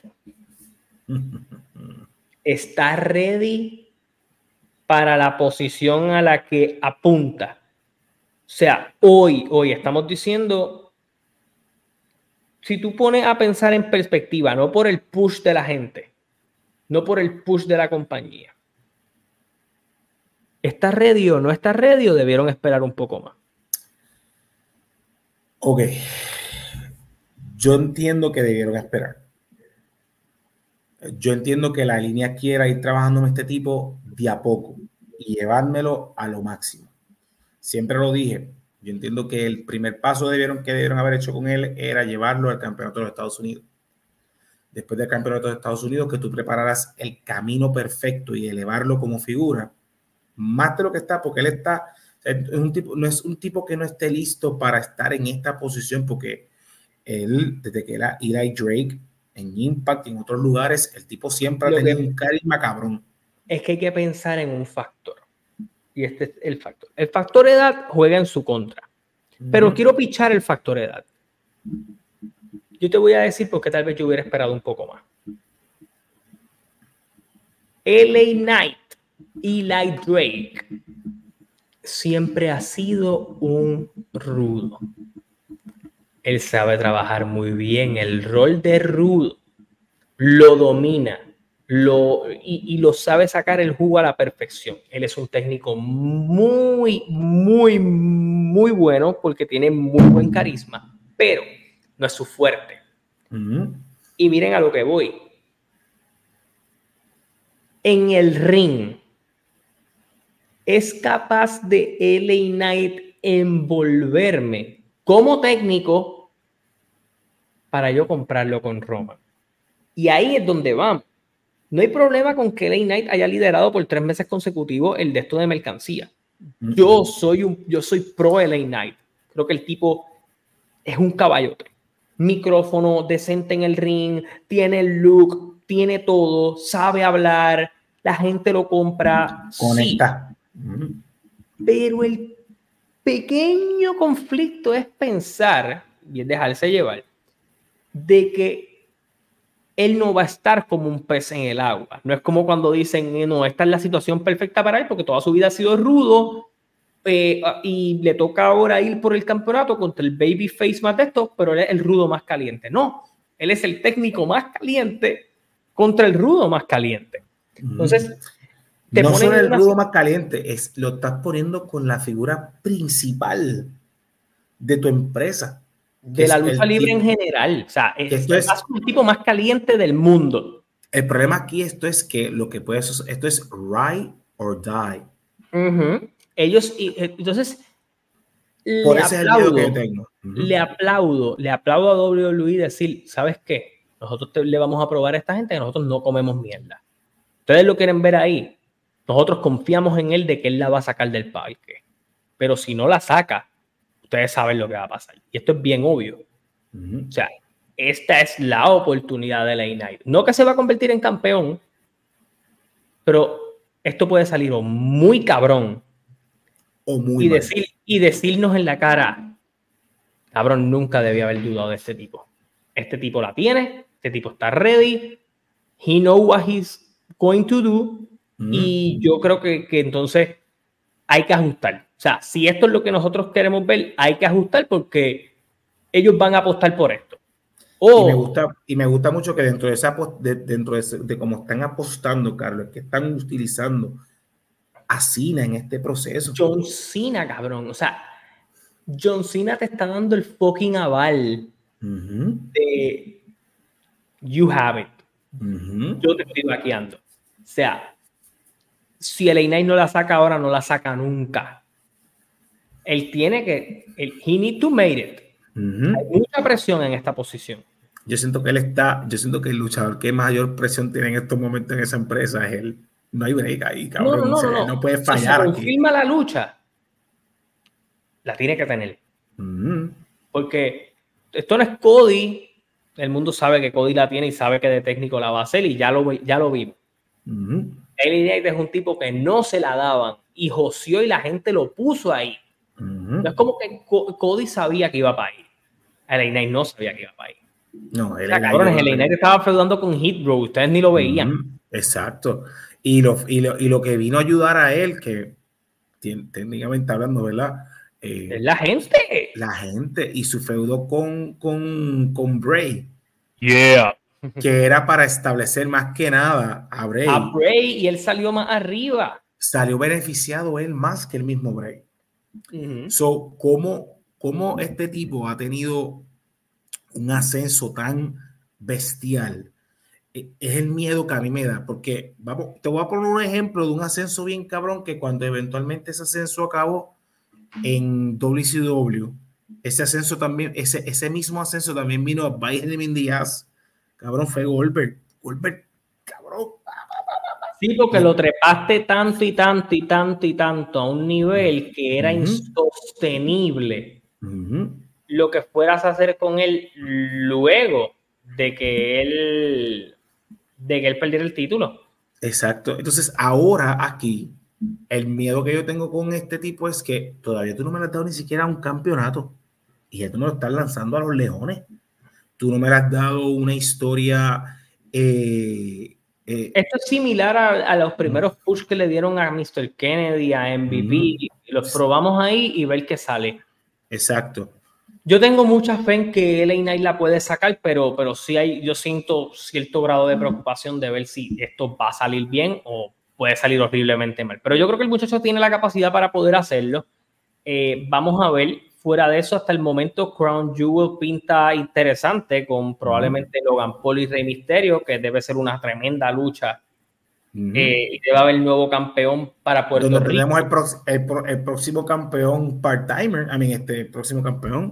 Respeta, respeta que Logan Paul es un tipo que dijo en, la pelea de boxeo que esta era su pasión. Sí, gallito, pues este gallito dorado. El gallo de dorado, papi. a eso también tenemos el, el Fighter Fight Way, donde Rhea va a violar a cuatro mujeres.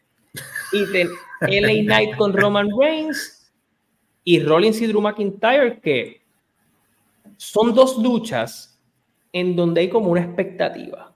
O sea, como que al menos los dos main events de campeonato me tienen, me tienen con, con expectativa. No creo que Roman pierda, pero me quiero ver cómo está el Knight. Y por otro lado, me gustaría que Rollins perdiera. Vamos a ver si se atreven. No creo, cabrón, es que Rollins, Rollins ha tenido, eh, yo subo un corto de eso hoy al, al, canal. Eh, Rollins ha tenido la mala oportunidad de, estar, de ser el tipo indicado en el momento equivocado, mano. Sí, su, su, vida, su vida se trata de eso. Sí, mano. Y, y, yo, siento, yo siento que Rollins eventualmente va a perder el campeonato en WrestleMania. Yo no veo otra, otra puerta para eso. Este, más allá de seguir como campeón. Pero el miedo también que, lo miedo que me da es que pues WrestleMania sirve para cerrar ciclos y abrir cosas nuevas. Entonces, ¿cómo tú cierras con estos dos tipos y le, digamos, que le quité el campeonato a los dos, a Roman y a Seth, y a? ¿Cómo tú cierras y cómo tú abres otra cosa?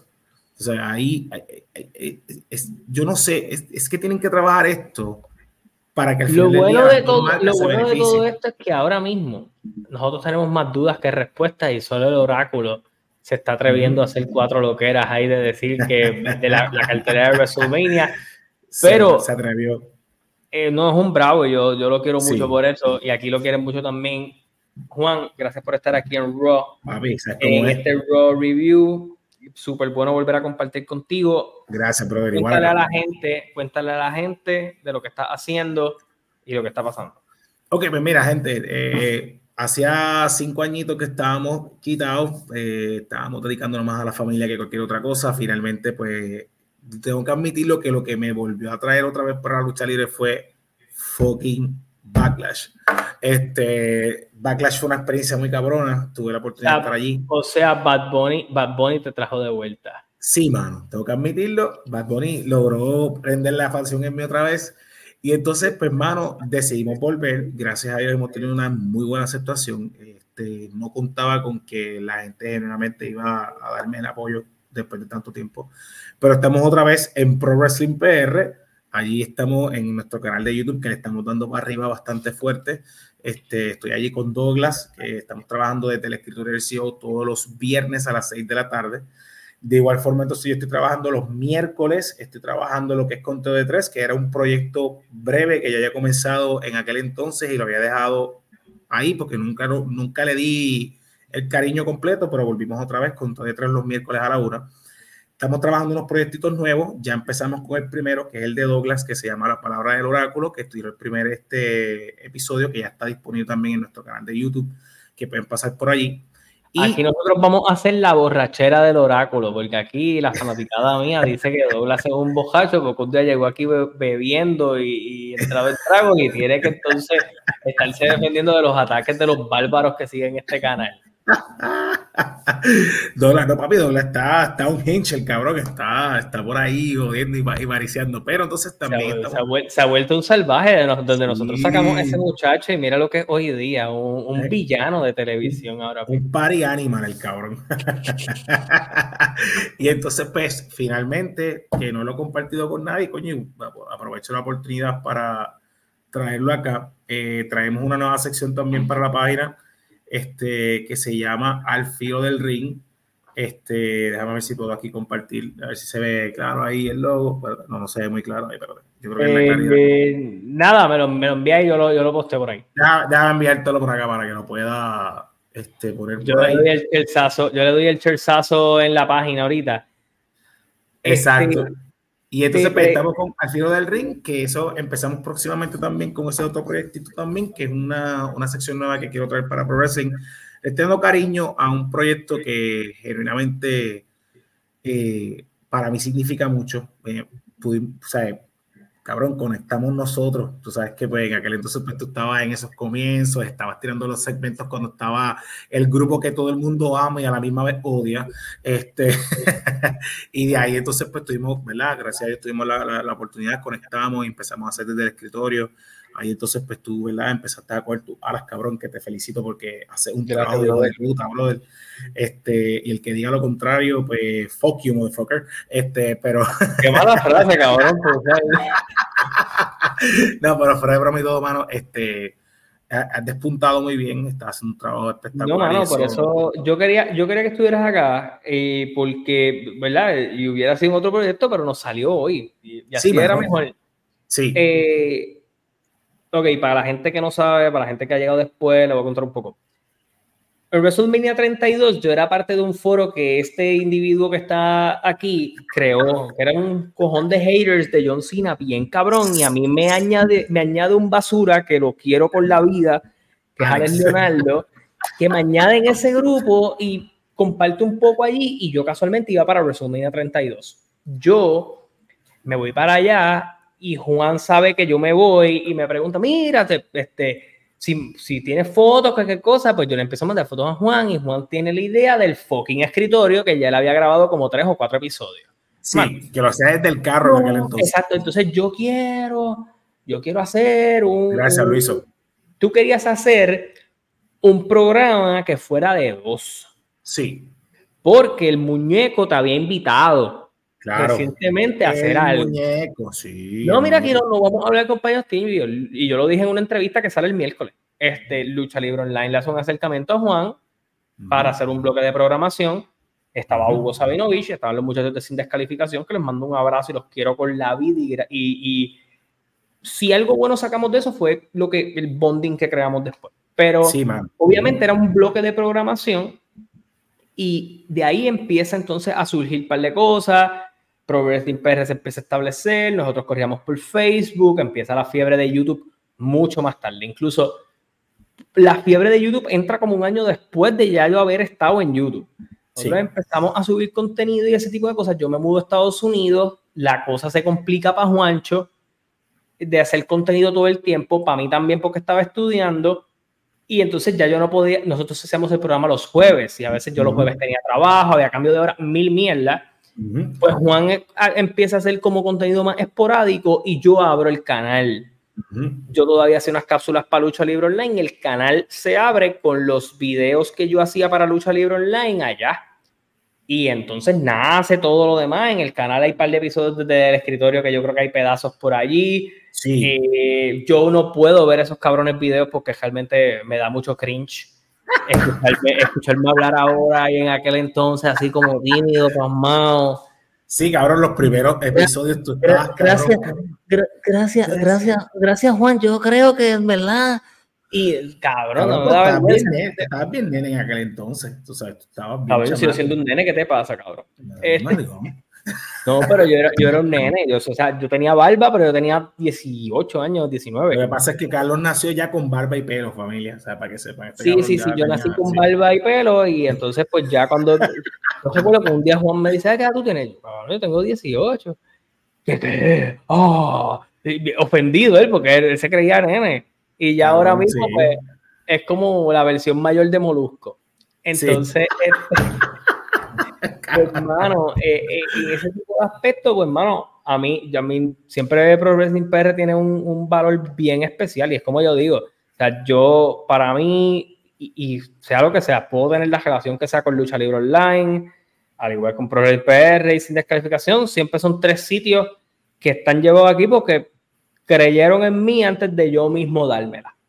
Entonces, eso yo siempre, eso hay que valorarlo y bueno, a mí me alegra un montón que estés cogiendo el proyecto de nuevo, me encanta lo que estás haciendo con el fucking oráculo, que en este caso yo, no, no, fue como conmigo, tú me criaste pero me donaste a Javi.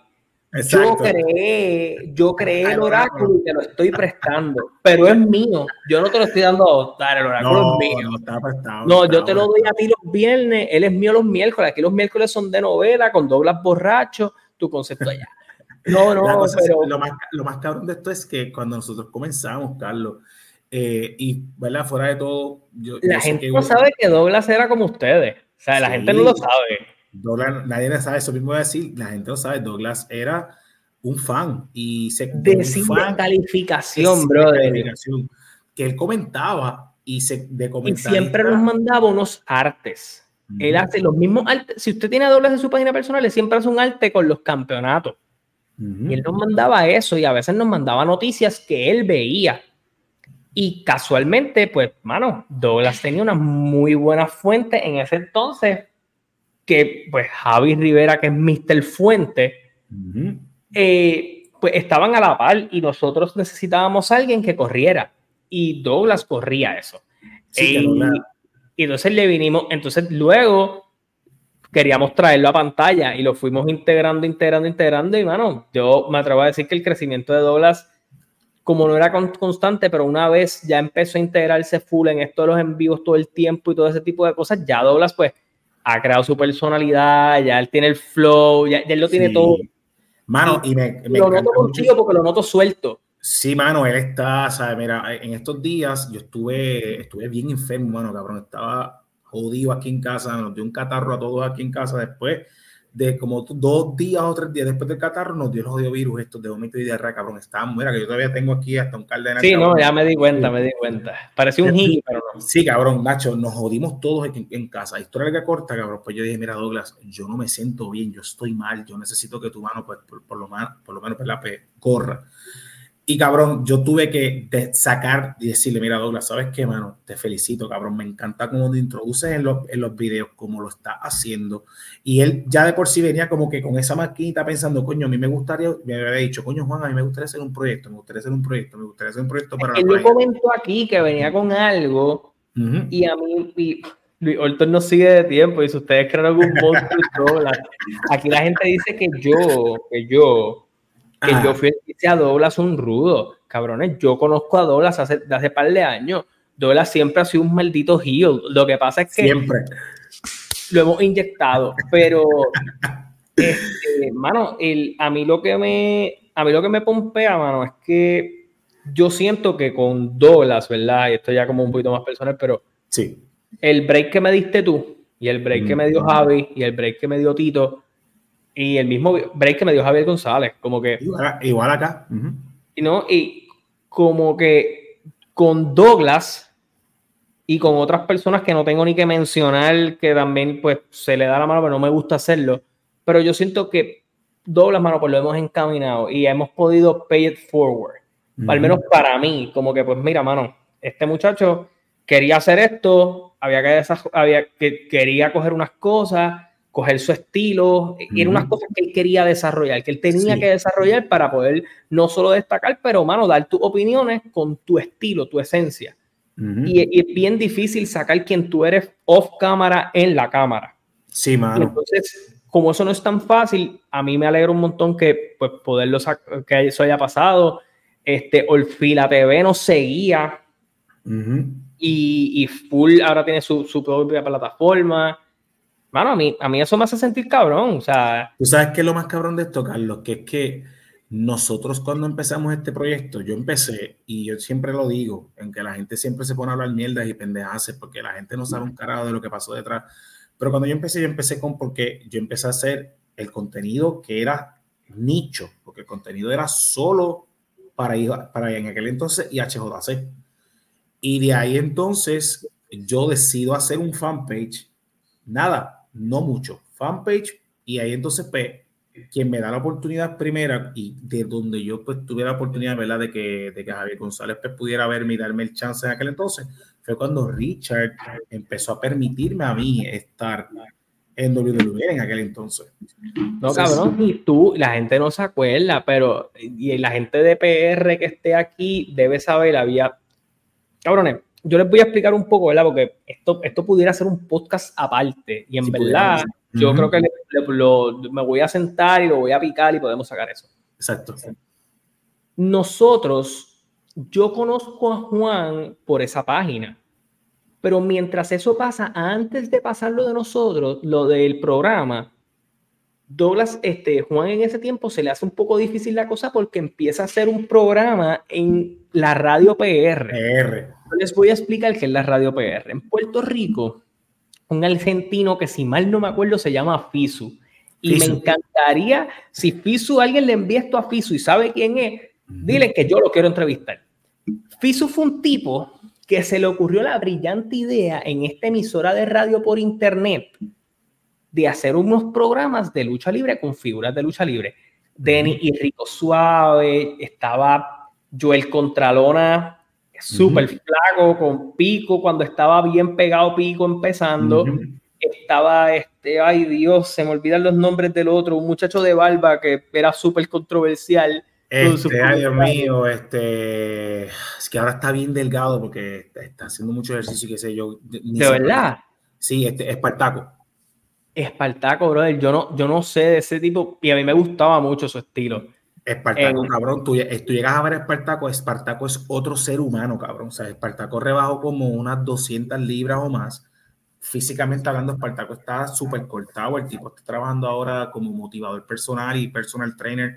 De verdad que yo felicito mucho a Espartaco. De verdad, no mano, de verdad. Está eh, súper Hermano, y esa gente hace esa plataforma y tú tenías un programa con Chicano y con Joel Mercado. Wrestling Fans Hour. E, eso pienso yo, ese es, ese es el inicio de los podcasts en Puerto Rico.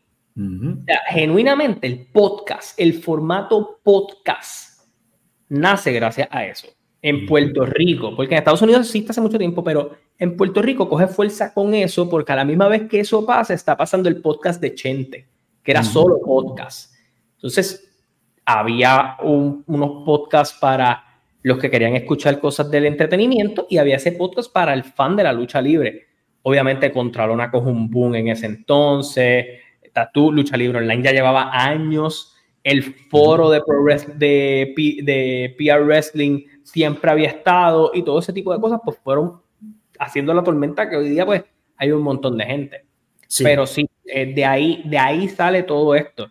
Eh, yo, y mano, los inicios de Juan fue para el foro. Yo llegué a hacer un par de videos aquí de chamaquito cuando estaba como en noveno grado. Sí. Eh, jodiendo y mano, y de ahí sale, o sea, todo el mundo tiene su Humble Origins. Yo trato de nunca ver mis videos viejos, por favor, no lo hagan. Tú sabes que, cabrón, me puse a ver mis videos viejos porque estaba, ¿verdad? Eh, eh, como estoy reorganizando la página, sacando los videos que me pueden traer problemas de copyright y pendeja, pues tú sabes que en aquel entonces, pues, yo subía. Ya, tú, eras, una máquina de copyright. Sí, cabrón. Yo subía los videos con un montón de videos de WWE y un montón de cosas. Historia de la corta me he puesto a verificar y pues, tengo un hard drive con un montón de información de, de todos los programas, cabrón. De todos los programas que hice en Wrestling Fans Hour, que fueron un montón.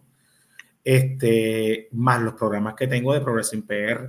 Que ahí fue que para mí fue bien difícil continuar con todo por familia, porque obviamente estaba sacrificando demasiado tiempo de mi familia, cabrón estaba con Joel allá, yo trabajaba para salir de ahí, para irme para la noche, para estar en el, programa, para entonces es que tu, trabajo, tu trabajo fuera de esto es sacrificado. Ese es el problema. Y problema por ejemplo, mi trabajo es sacrificado, pero gracias a Dios ahora yo tengo un horario un poquito más conveniente de que pues seguimos nosotros corriendo. Nosotros seguimos corriendo esto acá. Eh, so que de cierta manera, pues, bueno, eh, decir, el hecho de poder hacer ese tipo de cosas a mí me tripea, porque pues ahora yo tengo un poco más de tiempo ahora, yo vengo ahora y si no tengo mucho sueño, pues ya yo picoteo este video y hablo, con, y hablo de que tuve una conversación con Juan y si llevo desde el escritorio Back to the Origins y picoteo. Ya, sí. sí, cabrón, tenemos, tenemos ahí, dice ahí, 10 descartos. No entiendo esto aquí, ¿qué pasó con el hombre? ¿De Night Rock? A mí me pensé que... Ah, sí. A ver, por aquí el comentario. Saludo a, a Mabriel Enrique Carrillo. Monday Night Raw cambió mi expectativa. Pensé que iba a ser un programa sencillo, pero me cayó de la boca en 70 luchas. No sé si, si supongo que es la cantidad de ciertas luchas, tal vez lo que quería decir. Pero sí, mano, luchísticamente hablando, el show fue brutal. Eh, ¿Cuándo un review con fallback? Pues, mano, yo no, no tengo idea de ese tipo de cosas, pero ya en algún punto habrán un par de cosas. Yo siempre he dicho que las colaboraciones llegan con el tiempo. Yo creo que a veces busca, unas salen natural, otras no salen. Y bueno, eh, y, lo voy a decir aquí, me es lo último que vamos a hablar de hacer contenido. Hacer contenido y hacer entrevistas es bien complicado. O sea, la gente no, no sabe el, trabajo, que hay detrás, el trabajo que hay detrás de vamos a hacer este podcast, vamos a hacer esta entrevista Dale, ¿cuándo podemos? Miércoles. Diablo, miércoles yo no puedo, tengo trabajo. Ah, jueves. Diablo, miércoles yo no puedo porque yo tengo trabajo. Entonces, coordinar eso. Para entonces después venir y decir, diablo, mano, pero hay carteles de este fin de semana. Me escribieron que, mira, me están dando el acceso para poder entrevistar a tal luchador. Déjame ver cómo lo acomodo. Y ese tipo de cosas. Entonces, a veces tú, a mí me encantaría poder entrevistarlos a todos, a veces me encantaría no tener que repetir entrevistas, pero entonces también hay, hay, hay muchos factores. Entonces, es bien complejo. Tal vez el acercamiento tuyo de, mira, quiero hacer esta entrevista, ok, no te contestaron ahora, pero te contestaron en dos meses. Tienes que entonces... Por ejemplo, mira, ahora mismo yo coordiné, yo coordiné para, yo llevo, ¿verdad? Esto un poquito de insights, pero por ejemplo, yo estoy ahora mismo, llevo como dos semanas coordinando la entrevista con Roger. ¿Sabes? Que tampoco es una, tampoco ha sido como que Roger, ¿cómo estás? ¿Estás bien? Sí, sí, todavía. Ah, no, no, o sea, yo llevo coordinando con Star Roger la entrevista hace dos semanas y otras entrevistas más que he ido trabajando con otra gente que después que coordinamos, sí, sí, puedo. No, mano, no Papi, yo he tenido, yo he tenido ese tipo de situaciones. Llevamos un mes tratando de coordinar una entrevista y tengo también el tipo de situaciones en donde, mano, me gustaría entrevistarte y cuadrar algo. ¿Cuándo puedes? Eh, pues mira, yo voy a grabar unas cosas en media hora y me dijo, ah, pues estoy ready. ¿Y te puede pasar eso? A veces eso, eso es una bendición. Yo puedo contar esa experiencia con Rico Suave. Yo tuve una entrevista con Rico Suave así. El mismo cuando entrevisté a los Williams hace unos tiempos atrás fue así mismo, no estaba cuadrado. Salió, pero no siempre es así y es un poco complicado. A mí me encantaría poderle traer más contenido de entrevistas, pero pues a veces tampoco los puedo sobresaturar ya yo trato de entonces tirar shorts para que el canal siga corriendo y pues por ahí seguimos. Sí, mano, hay que hacerlo. Incluso yo, mira, por ejemplo, desde el escritorio es el único programa que yo puedo grabar. Por ejemplo, hoy estoy aquí, me quedé, la familia descansando, pues yo dije, coño, pues déjame aprovechar y, no sé, hago el, programa con Carlos. Pero, por ejemplo, yo desde el escritorio lo grabo, grabo hora y media para de ahí coger contenido para el resto de la semana. Papi, pero es que, mira ahora, yo hice este video contigo pero ya yo sé que había un tema que yo quería hablar de él en un minuto que me pasé de él. Entonces, ya cuando yo guarde contigo, yo tengo que entonces venir, cerrar ahora, ¿verdad? Porque esto se quedó en vivo. Pero el que no vio esto en vivo, yo puedo picotear y ahí tengo, no sean cabrones, yo no voy a entrevistar a Colcabana. Es más, lo voy a entrevistar solo para joderlos a ustedes. Este, pero mira, fuera, fuera de esa parte, el factor de yo puedo picar este video y tengo contenido para un día que no tenga contenido y sacamos algo cool y diferente.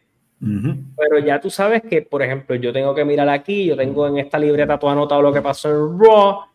Diablo, pues quiero hablar de esto, de esto y de esto. Pues cuando yo cuelgue contigo ahora y me vaya de este en vivo, yo voy a aprovechar aquí mismo pa, y grabo los tres shorts y los edito.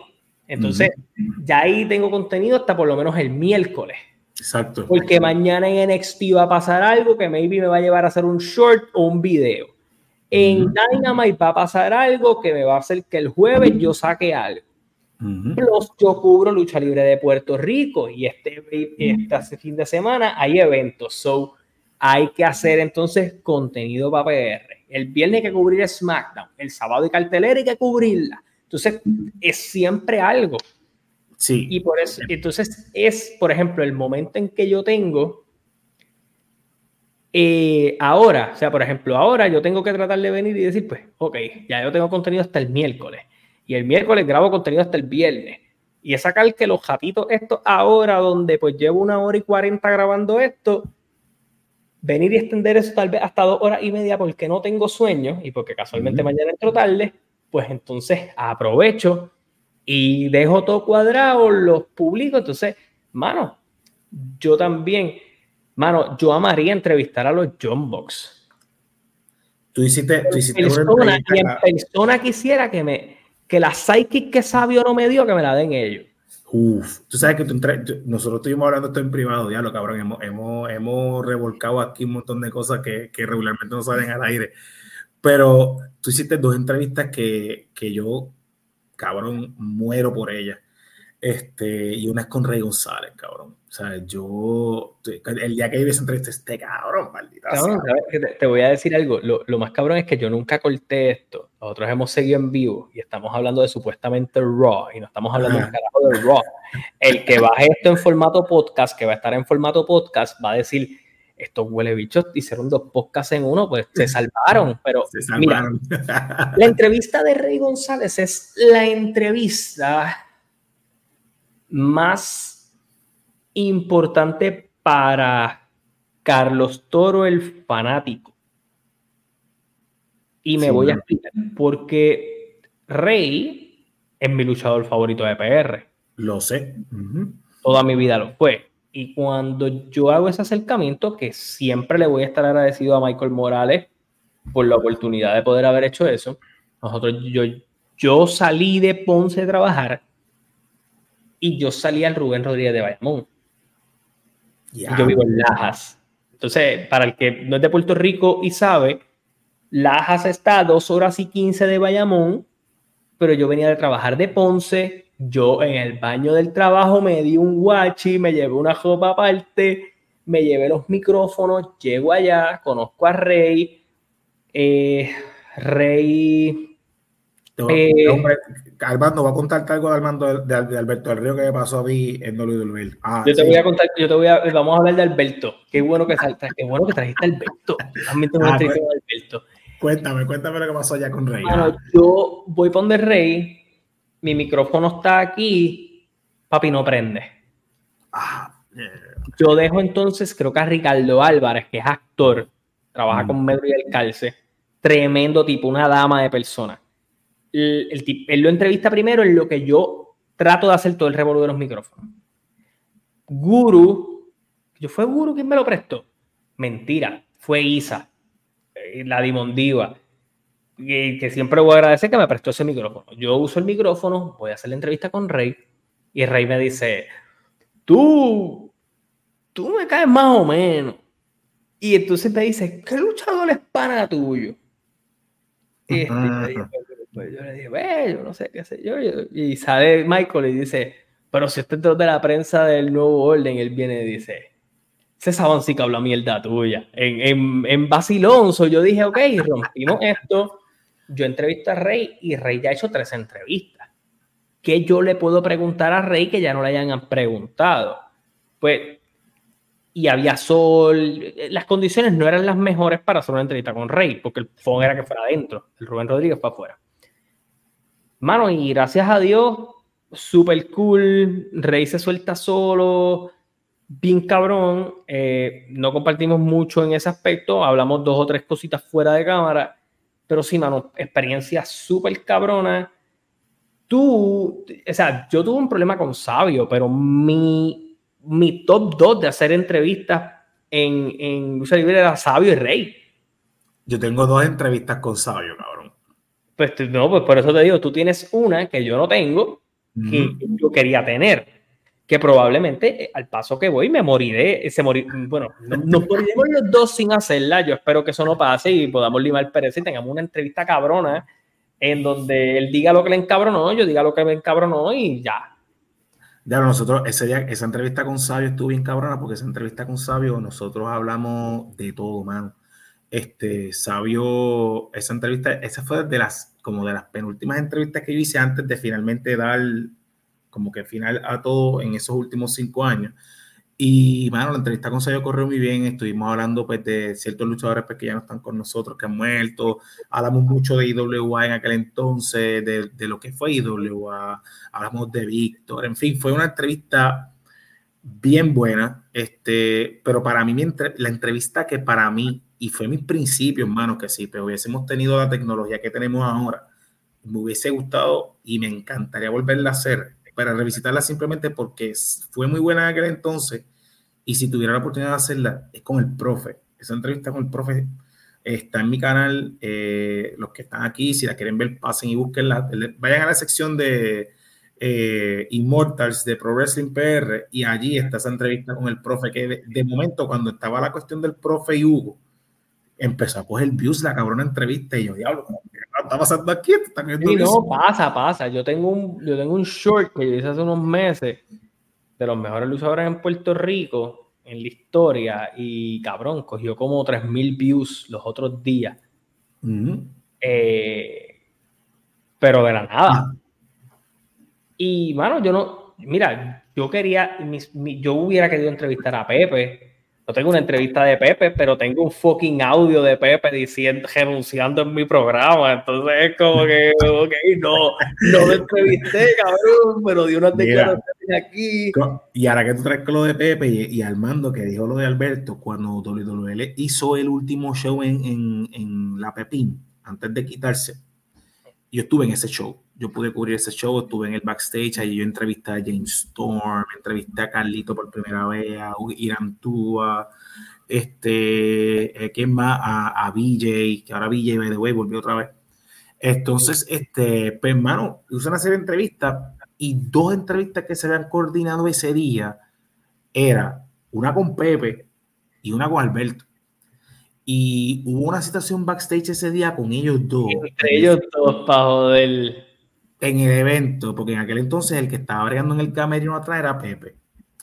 Papi, y Richard me dijo, no, no te metas para allá, que es un revolú cabrón allá adentro, que están los dos encojonados. Y yo no pude entrevistar a Alberto y no pude entrevistar a Pepe ese día, simplemente por ese revolú ahí, que ¿verdad? Ahora pues, exactamente. Yo no tengo una entrevista con Pepe, pero puedo decir que yo hablé por teléfono con Pepe.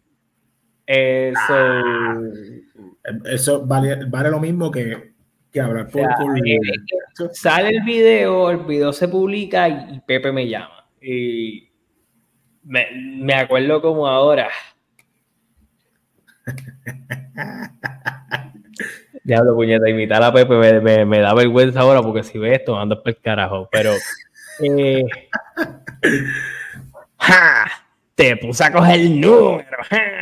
Y yo, qué cabrón. Y yo, o sea, como que yo no me. O sea, no esperaba eso de él y, no fue, o sea, mi, de esto fue cool. Este, y Alberto, mano, Alberto lo conocí en un evento de Chapa súper cool. Creo que en, en la web, eh, la vez que fue, yo no me acuerdo si lo entrevisté, pero me acuerdo que hablé con él. Pero sí lo entrevisté aquella vez de Chapa. Eh, él había recién salido del revolú de caso que él tuvo, que fue feísimo. Eh, y él dio unas declaraciones, el, el, audio es horrible en esa entrevista, o sea, no es el mejor. Pero, pero sí, súper amable conmigo. No tengo mucho más que como que añadir allí, pero sí. Eh, yo creo que Alberto da buenas entrevistas. Creo que Alberto es un tremendo entrevistado. Creo que es un muy buen orador en entrevistas. Creo que en muchas ocasiones eh,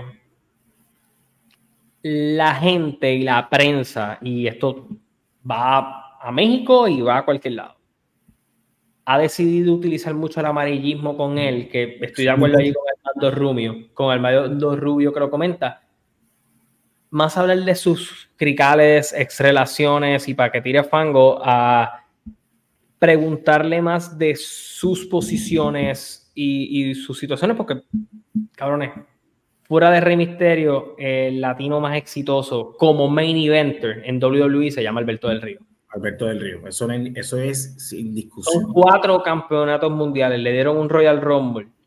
Eh, hicieron muchas cosas con él, apostaron por él muchas veces. Y, ¿sabes cuál es el problema, bueno, Es que eh, siempre lo negativo, eh, específicamente, yo he notado mucho esto aquí en esto de la lucha libre, a veces lo negativo se resalta más que lo positivo, cabrón. Y es muy triste. Porque Alberto no, no, entonces te crean ese tipo de fama, sea verdad o no sea verdad, y te cierra puerta. Sí, crea un estigma también, ¿sabes? Porque es un estigma innecesario, porque, mano, ya pasó, pasó, vamos para adelante, vamos a seguir, vamos a ver qué está Algo similar con eso en Impact, que pasó el Revolú de las acusaciones a la misma vez. Y, mano, el, el eh, era un buen talento, era un buen talento en ese aspecto. Yo sigue siendo un muy buen talento, pero me refiero, en el extranjero creo que él tuvo una muy buena corrida. Sí, él, él fue muy bueno. Tú sabes que yo, tú tienes otra entrevista que, by the way, cabrón, te felicito porque la vi muy buena, que fue la entrevista que hiciste con Chiqui. Este, Porque Chiqui y yo tenemos, tenemos par de ella. Eh, una que, que, fue por aquí, asumo que fue por plataforma. Ah, este, pues no, pues fue la última, que hablamos de la ah. lucha de gallo. Sí, exacto. Es, me encantó, me, me, encantó la vi y de verdad que es muy buena. yo, tengo, yo tengo una entrevista con Chiqui también, pero te voy a contar algo que pasó con Chiqui. Chiqui es el tipo, ¿cómo yo lo explico? Chiqui es un tipo que yo siempre he dicho que, que hay gente que te gusta entrevistar porque te van a dar más. O sea, tú vas a conversar con ellos. Chicano está en esa lista, Chiqui está en esa lista mi tope, en esa lista, mi tope en esa lista se llama Jamón Álvarez el Bronco. Ese es el macho que lo que tú le preguntes, ese hombre lo sabe y te va a dar una. y, va a ser brutal. Eh, pero Chiqui es un tipo que lo que tú le preguntas, él va a ser bien franco contigo. Y, y, yo creo que eso fue lo que pasó en esa entrevista. Él, lo que él dijo, lo dijo de una manera tan y tan clara que sirvió de short, que me sirvió a mí para hacer el preview de la entrevista y funcionó bien. So que eh, Chiqui, Chiqui, es un tipo bien transparente y yo creo que pues en ese aspecto eh, ese tipo de entrevista ha funcionado. Pero pues, mano, eh, cada vez la cosa se complica más porque en tu caso tu entrevista está sabes, entrevistas a este tipo de gente. Yo he tenido a Profe, yo he tenido a Chiqui, yo he tenido a Bronco, yo he tenido a Rey. Entonces, cuando ya yo he tenido a Saban en múltiples ocasiones, a Chicano en múltiples ocasiones, Chicano lo, he entrevistado como tres veces. Chicano yo lo entrevisté en Atillo, lo entrevisté en, en, Bayamón, en la Rubén Rodríguez, y lo tuve también en el Progressive cuando se El único Colón que yo no he entrevistado se llama Carlos Colón. El único Colón que yo no he entrevistado. Pero Stacy Orlando, Eddie, Carly, todos. Entonces, pues, y acá te abre mucha oportunidad también, Carlos. Chamaco joven, o sea, buen orador. Papi, este, el, y, esto se llama este el negocio del joseo, cabrón. Lo del agua te abre mucha oportunidad, mano. Pero, brother, no solo el agua. El agua abrió la oportunidad a que gente que sabía de mí me conociera. Una, y número dos, a que yo, yo entrevisté a Orlando cuando era el agua, pero entrevisté a Eddie para aniversario 50. So, no acabamos de malas, incluso cuando Eddie sale del agua. So, que en ese tipo de aspectos, mantener esas buenas relaciones siempre fue bueno. Este, Obviamente, pues ya las cosas han cambiado mucho. WLC tiene su estilo ahora y WA tiene su estilo ahora. Y maybe hay unas figuras grandes que yo no voy a poder entrevistar por el momento, que ya entrevisté y no van a volver, pero siempre pasa algo y siempre hay algo nuevo y hay un público, te voy a ser bien honesto, hay un público que sigue el producto de Estados Unidos, que sigue WWE, que sigue IW, que gracias a Dios ese público sigue creciendo en esta plataforma y yo no voy a dejar de hablar de la lucha libre en Puerto Rico, eso no va a pasar. Yo siento que ese es tu fuerte, cabrón. Ese ha sido siempre tu fuerte. Y, sí, ha sido mi fuerte sin yo buscarlo, porque yo nunca empecé con esto. Pero sí soy de los que creo que a medida de que va a ir pasando el tiempo, va a seguir llegando más gente de otros países y otro tipo de cosas, y van a llegar otro tipo de invitados, y eso va a impulsar a que haya más variedad todavía. Sí, y pues eso, eso siempre es el, por lo menos hoy, esa es mi meta. Nosotros tenemos un, un agente sólido en Puerto Rico, queremos llegar a más lugares, que la lucha en Puerto Rico se pueda ver en más lugares y que la gente le llame la atención, pero de la misma manera mis comentarios del producto que yo consumo, que es el mismo que usted consume, pues llegue a más gente. Mira, Mira te pregunto, ¿tú piensas este es mi, mi, punto, porque le quiero contestar a Alan, me lo han preguntado un montón, me lo preguntó Luis Horton, me lo preguntó Alan, y yo voy mañana voy a hacer un video de esto, este puede ser el intro a eso. Ok. Para mí, después de All Out del 2022 en AEW, el público perdió fe. El critical de Punk, cómo lo trabajaron, el problema de Delete, cómo lo trabajaron eh, Pon quedar fuera, Delete quedar fuera, todo este conflicto que pasó y toda esa poca claridad afectó las historias y la confianza del público en AEW. Esa situación se extiende por mucho tiempo, se estancan un poco las historias, lo que parecía que iba a ser no era, luego regresa Punk. Este año y medio, desde All Out para acá, aunque AEW ha tenido cosas buenas, yo siento que hubo un damage o un, daño hacia la confianza que sentía un sector de fanático casual que miraba a IW, ya fuera por, e, por Cien Punk o por historias que estaban haciendo. y lo digo porque me están preguntando por qué aunque ellos van a arenas pequeñas no están llenando. Le voy a decir algo. Porque las figuras que IW está impulsando o las cosas que IW está trabajando, al menos para mí, la gente dejó de seguirlo. Ponce fue la primera vez y se desconectaron, pasaron cosas en donde fuiste perdiendo fans, hubo historias que no te llamaron la atención, seguiste hasta cierto punto y te saliste. casualmente esto pasa la misma vez que WWE empieza a mejorar su historia. Eh, y yo creo que el síndrome de, de AEW no tiene que ver con si es talento de WWE, sí o no. Es que no hay un control de cómo hacer las cosas. Porque yo te apuesto que si en el 2005 o 2006 el dinero que tiene Tony Khan lo hubiera tenido Impact, hubieran competido. Sí, y el punto aquí no es ese. Y esto yo lo he dicho mucho en los programas ahora y yo sé que tú también lo has dicho. Aquí hay tres factores que afectaron mucho desde All Out para acá. Número uno. De AEW, yo creo que más de, más de AEW que de WWE se sabe demasiada información de lo que pasa backstage. Demasiada. full, full, estoy de acuerdo se, contigo. Se filtra demasiado. Y el tú filtrar tanto de un negocio es malo porque no, estás no le estás dejando nada a nadie para especular. Dos, Tony Khan no ha sabido separar amistad de negocio. Y eso le está afectando enormemente. Porque por más buena persona que tú seas, por más que tú tengas luchadores como Chris Jericho que te defiendan, y que va a su podcast, porque Jericho utiliza su plataforma y va a su podcast y habla de que, que Tony Khan que Tony Khan. libertad, no dar libertad, eh, incluso con el podcast con Edge, eh, la misma mierda. Eh, Tony Khan tiene que empezar a entender que negocios son negocios y que amistad es amistad. Vince es bien amigo, muy amigo de Stone Cold Steve Austin. Y cuando tuvo una diferencia a nivel de negocio, Stone Cold se fue para el carajo. Cuando Undertaker no estaba de acuerdo con Vince, con una decisión creativa a nivel de negocio, no estaba de acuerdo. Tony Khan no sabe separar negocios de amistad. Tercero, que alguien le coja el celular a Tony Khan, cabrón, y le caiga martillazos.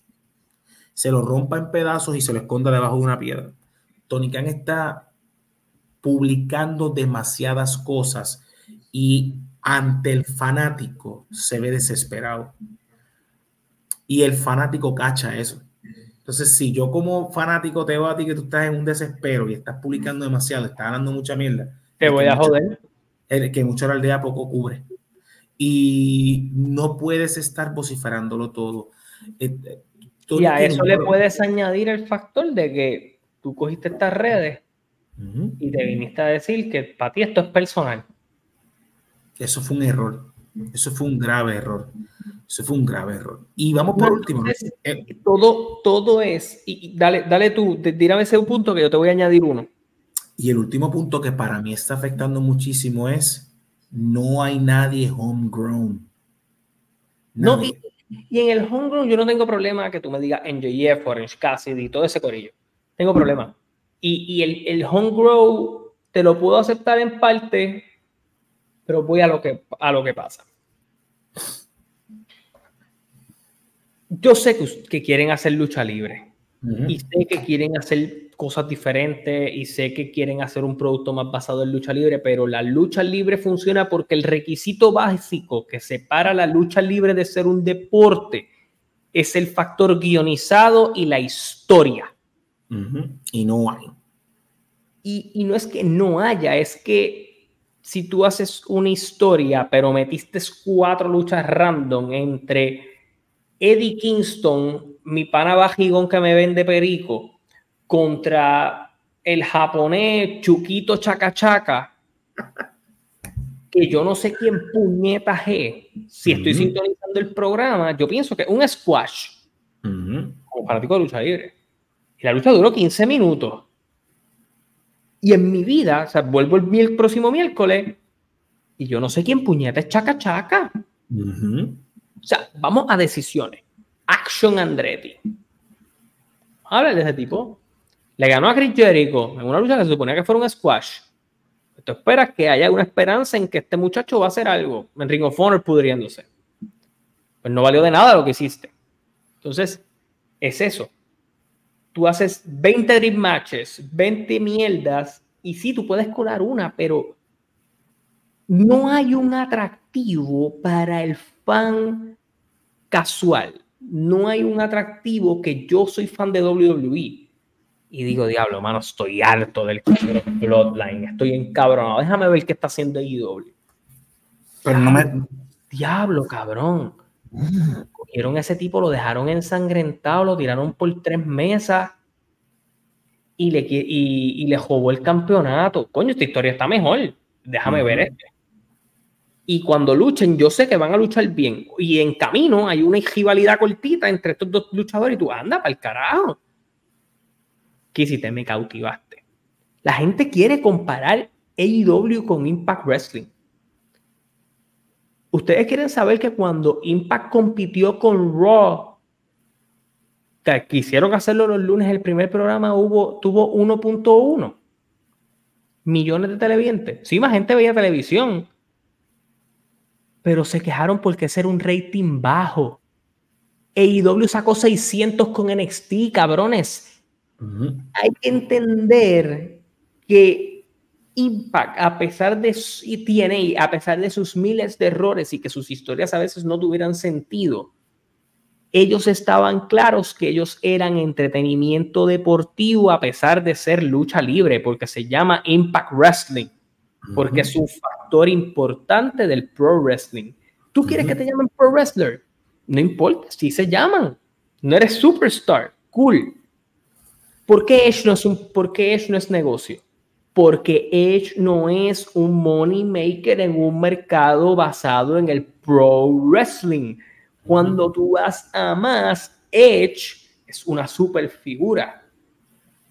No funciona allí, porque ya WWE vio a Edge irse, ellos tuvo hasta una despedida. Si Edge se fue acá, es para cautivar nuevos fans pero no hay nuevos fans que cautivar porque el producto tuyo no es cautivante para esos nuevos fans de otro lado. El, problema grande, Carlos, no solo es eso, el problema que está teniendo eh, AEW es trabajan para los 800 y los 600. Y no solo eso, tú mismo lo, lo dijiste, lo trajiste muy claro. Ah, me trajiste un Dream Match. ¿Y después de eso qué? O sea, no hay contigo. Pero que es un Dream Match sin una historia. Por eso, entonces, aquí el punto que traigo yo, mira, yo lo comento mucho con mis compañeros, con los maestros, yo tengo el maestro español de donde yo trabajo, en la escuela donde yo trabajo, y el maestro de inglés, los dos son fanáticos de lucha. Y estábamos hablando en estos días, yo le digo, mira, WWE, y, yo lo llevé así mismo, esa misma, esa misma línea la llevé el programa. WWE se ha encargado de crear en estos últimos 40 años para mí memorias porque yo que vi, la primera lucha que yo vi en mi vida fue el Iron Man match de Shawn Michaels y, y, Bret Hart, que fue la primera lucha que yo vi en mi vida, que fue la que me ha dejado a mí en la lucha libre siempre. Yo la recuerdo. Yo de AEW no puedo decir que yo tengo eso, porque yo de AEW tengo momentos. No, y yo tengo luchas y no tengo ese problema, pero a lo que voy es esta situación. Si tú no sabes cómo enganchar que ese público semana tras semana te siga viendo, se te va a complicar. Porque no tienes un efecto automático en el fanático para llevarlo de una semana a la siguiente. Si tú miras el producto, la diferencia en números entre una semana y otra es súper abismal. Demasiado sustancial. Y no es una crítica al producto de IW porque Armando Rubio lo dice en los comentarios. El problema con AEW es que el potencial y el dinero que tienen es gigante. Y, es para estar en el millón. Ciertas cosas como que han detenido eso y siento que ahora mismo hay como un frenón del fanático a, a engancharse otra vez con este producto y no ha habido alguien que los que diga voy a traer culos en los asientos. Y Tony Khan no ha desarrollado historias que hagan que esa estrella brille al punto de poner culos en esos asientos. Se siente como una indie glorificada. Y en los últimos tiempos, y no, y, y, y mano, AEW en su época fuerte barato a NXT. Le ganó el Black and Gold directo, full. yo no tengo duda en decir eso.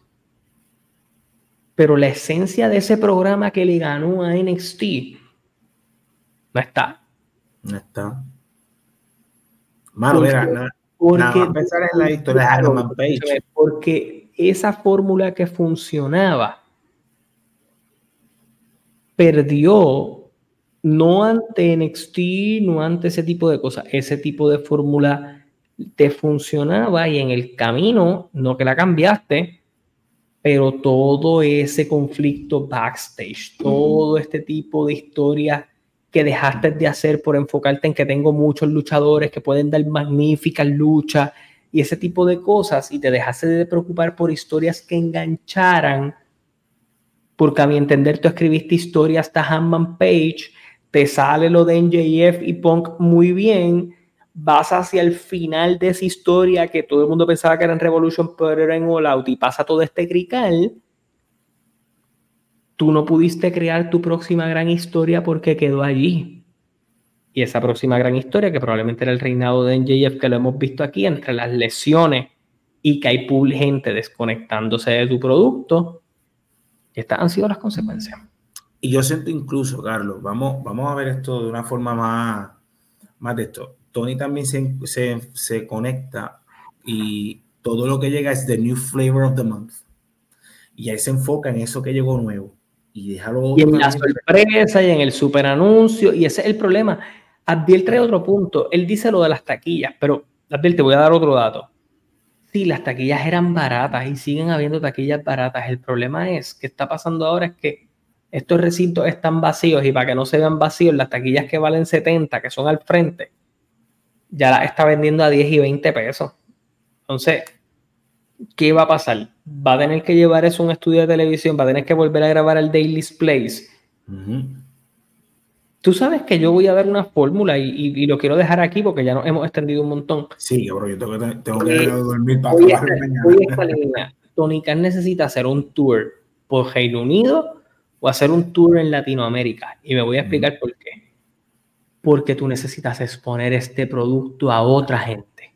En vivo, que experimenten eso en vivo. Ve a México, tiene acuerdos con, con Consejo Mundial de Lucha, con AAA, trata de cuadrar algo de ir a Chile, a estos países, que esta gente se enamore de tu producto, porque sí, el fan hardcore latino sabe que es IW, el fan europeo sabe que es IW, pero no te consumen todo el tiempo porque se les hace difícil consumirte. No te encuentran, no te ven, no creen que el producto sea para ellos. Dale cariño. Y enfócate en otro fanbase, porque entre Ohio, Los Ángeles, North Carolina y Orlando, te vas a quedar con los mismos 2.000, 3.000 personas. No olvides Chicago, que lo tiene que Chicago, que pues, ellos duermen allí. Sí, Mira, aquí dice, ah, aquí dice este, Armando dice algo, se debilitó y ahora pierde contra un NXT que no es ni la sombra del NXT que le ganó en sus inicios. Armando, el NXT que estamos viendo ahora, y esto es mi opinión, no, nadie tiene que compartirla, eh, nadie tiene que compartirla, pero yo siento que es el mejor producto semanal de lucha libre que están trayendo ahora mismo entre todo lo que hay. No, no, no, pero que en comparación con Valor, Cole, Carrion, no, claro. sí. Tú sabes, claro, esa parte está bien, pero para mí el producto actual, lo que están haciendo es muy bueno. Eh, Ilia Droga no se está, está comiéndose el mundo. La, llegada a NXT de Dominic ha sido sustancial para mejorarlo a él como personaje y como luchador. Eh, y estás trabajando las futuras estrellas, mano. Tú tienes dos féminas allí que cuando lleguen al main roster se van a comer el mundo, que es Valkyrie y Tiffany Stratton tú sabes. Este, que estas dos mujeres están literalmente comiéndose el mundo. Que no me sorprendería incluso que Becky pierda contra Valkyria. No me molestaría que Becky pierda contra Valkyria. Porque Valkyria está muy cabrona. Tienes a dos tipos que son el futuro del negocio. Tienes a Bron Breaker, loco, te los vendieron el pasado martes como, los, como el futuro de la empresa. Bron Breaker y Carmelo Hayes. O sea, allí hay un producto que si se sigue cultivando y trabajando bien, eventualmente va a seguir creciendo. Yo siento que, y es lo mismo que está pasando en Royal en SmackDown ahora, se está trabajando un producto que en el long term va a ser bueno, va a traerme cosas buenas. ¿Y por qué te traigo esto? Y no es por comparar uno con otro. Pero si el con la, con la cantidad de star power que tiene ahora mismo IW, porque tiene un star power gigantesco. Si trabajaran unas historias coherentes semana tras semana y trabajaran algo que yo decida comprar y ver, no solo el fanático casual, ellos tienen que dejar de ser una indie y convertirse en una alternativa. Y tienen todo para hacerlo. Simplemente es que no saben cómo. Y la esencia la perdieron completamente, mano. De verdad. Eso, eso es mi, es mi, mis dos chavitos sobre eso, mano. Bueno, gente, gracias por estar en este live. Juan, gracias por estar aquí.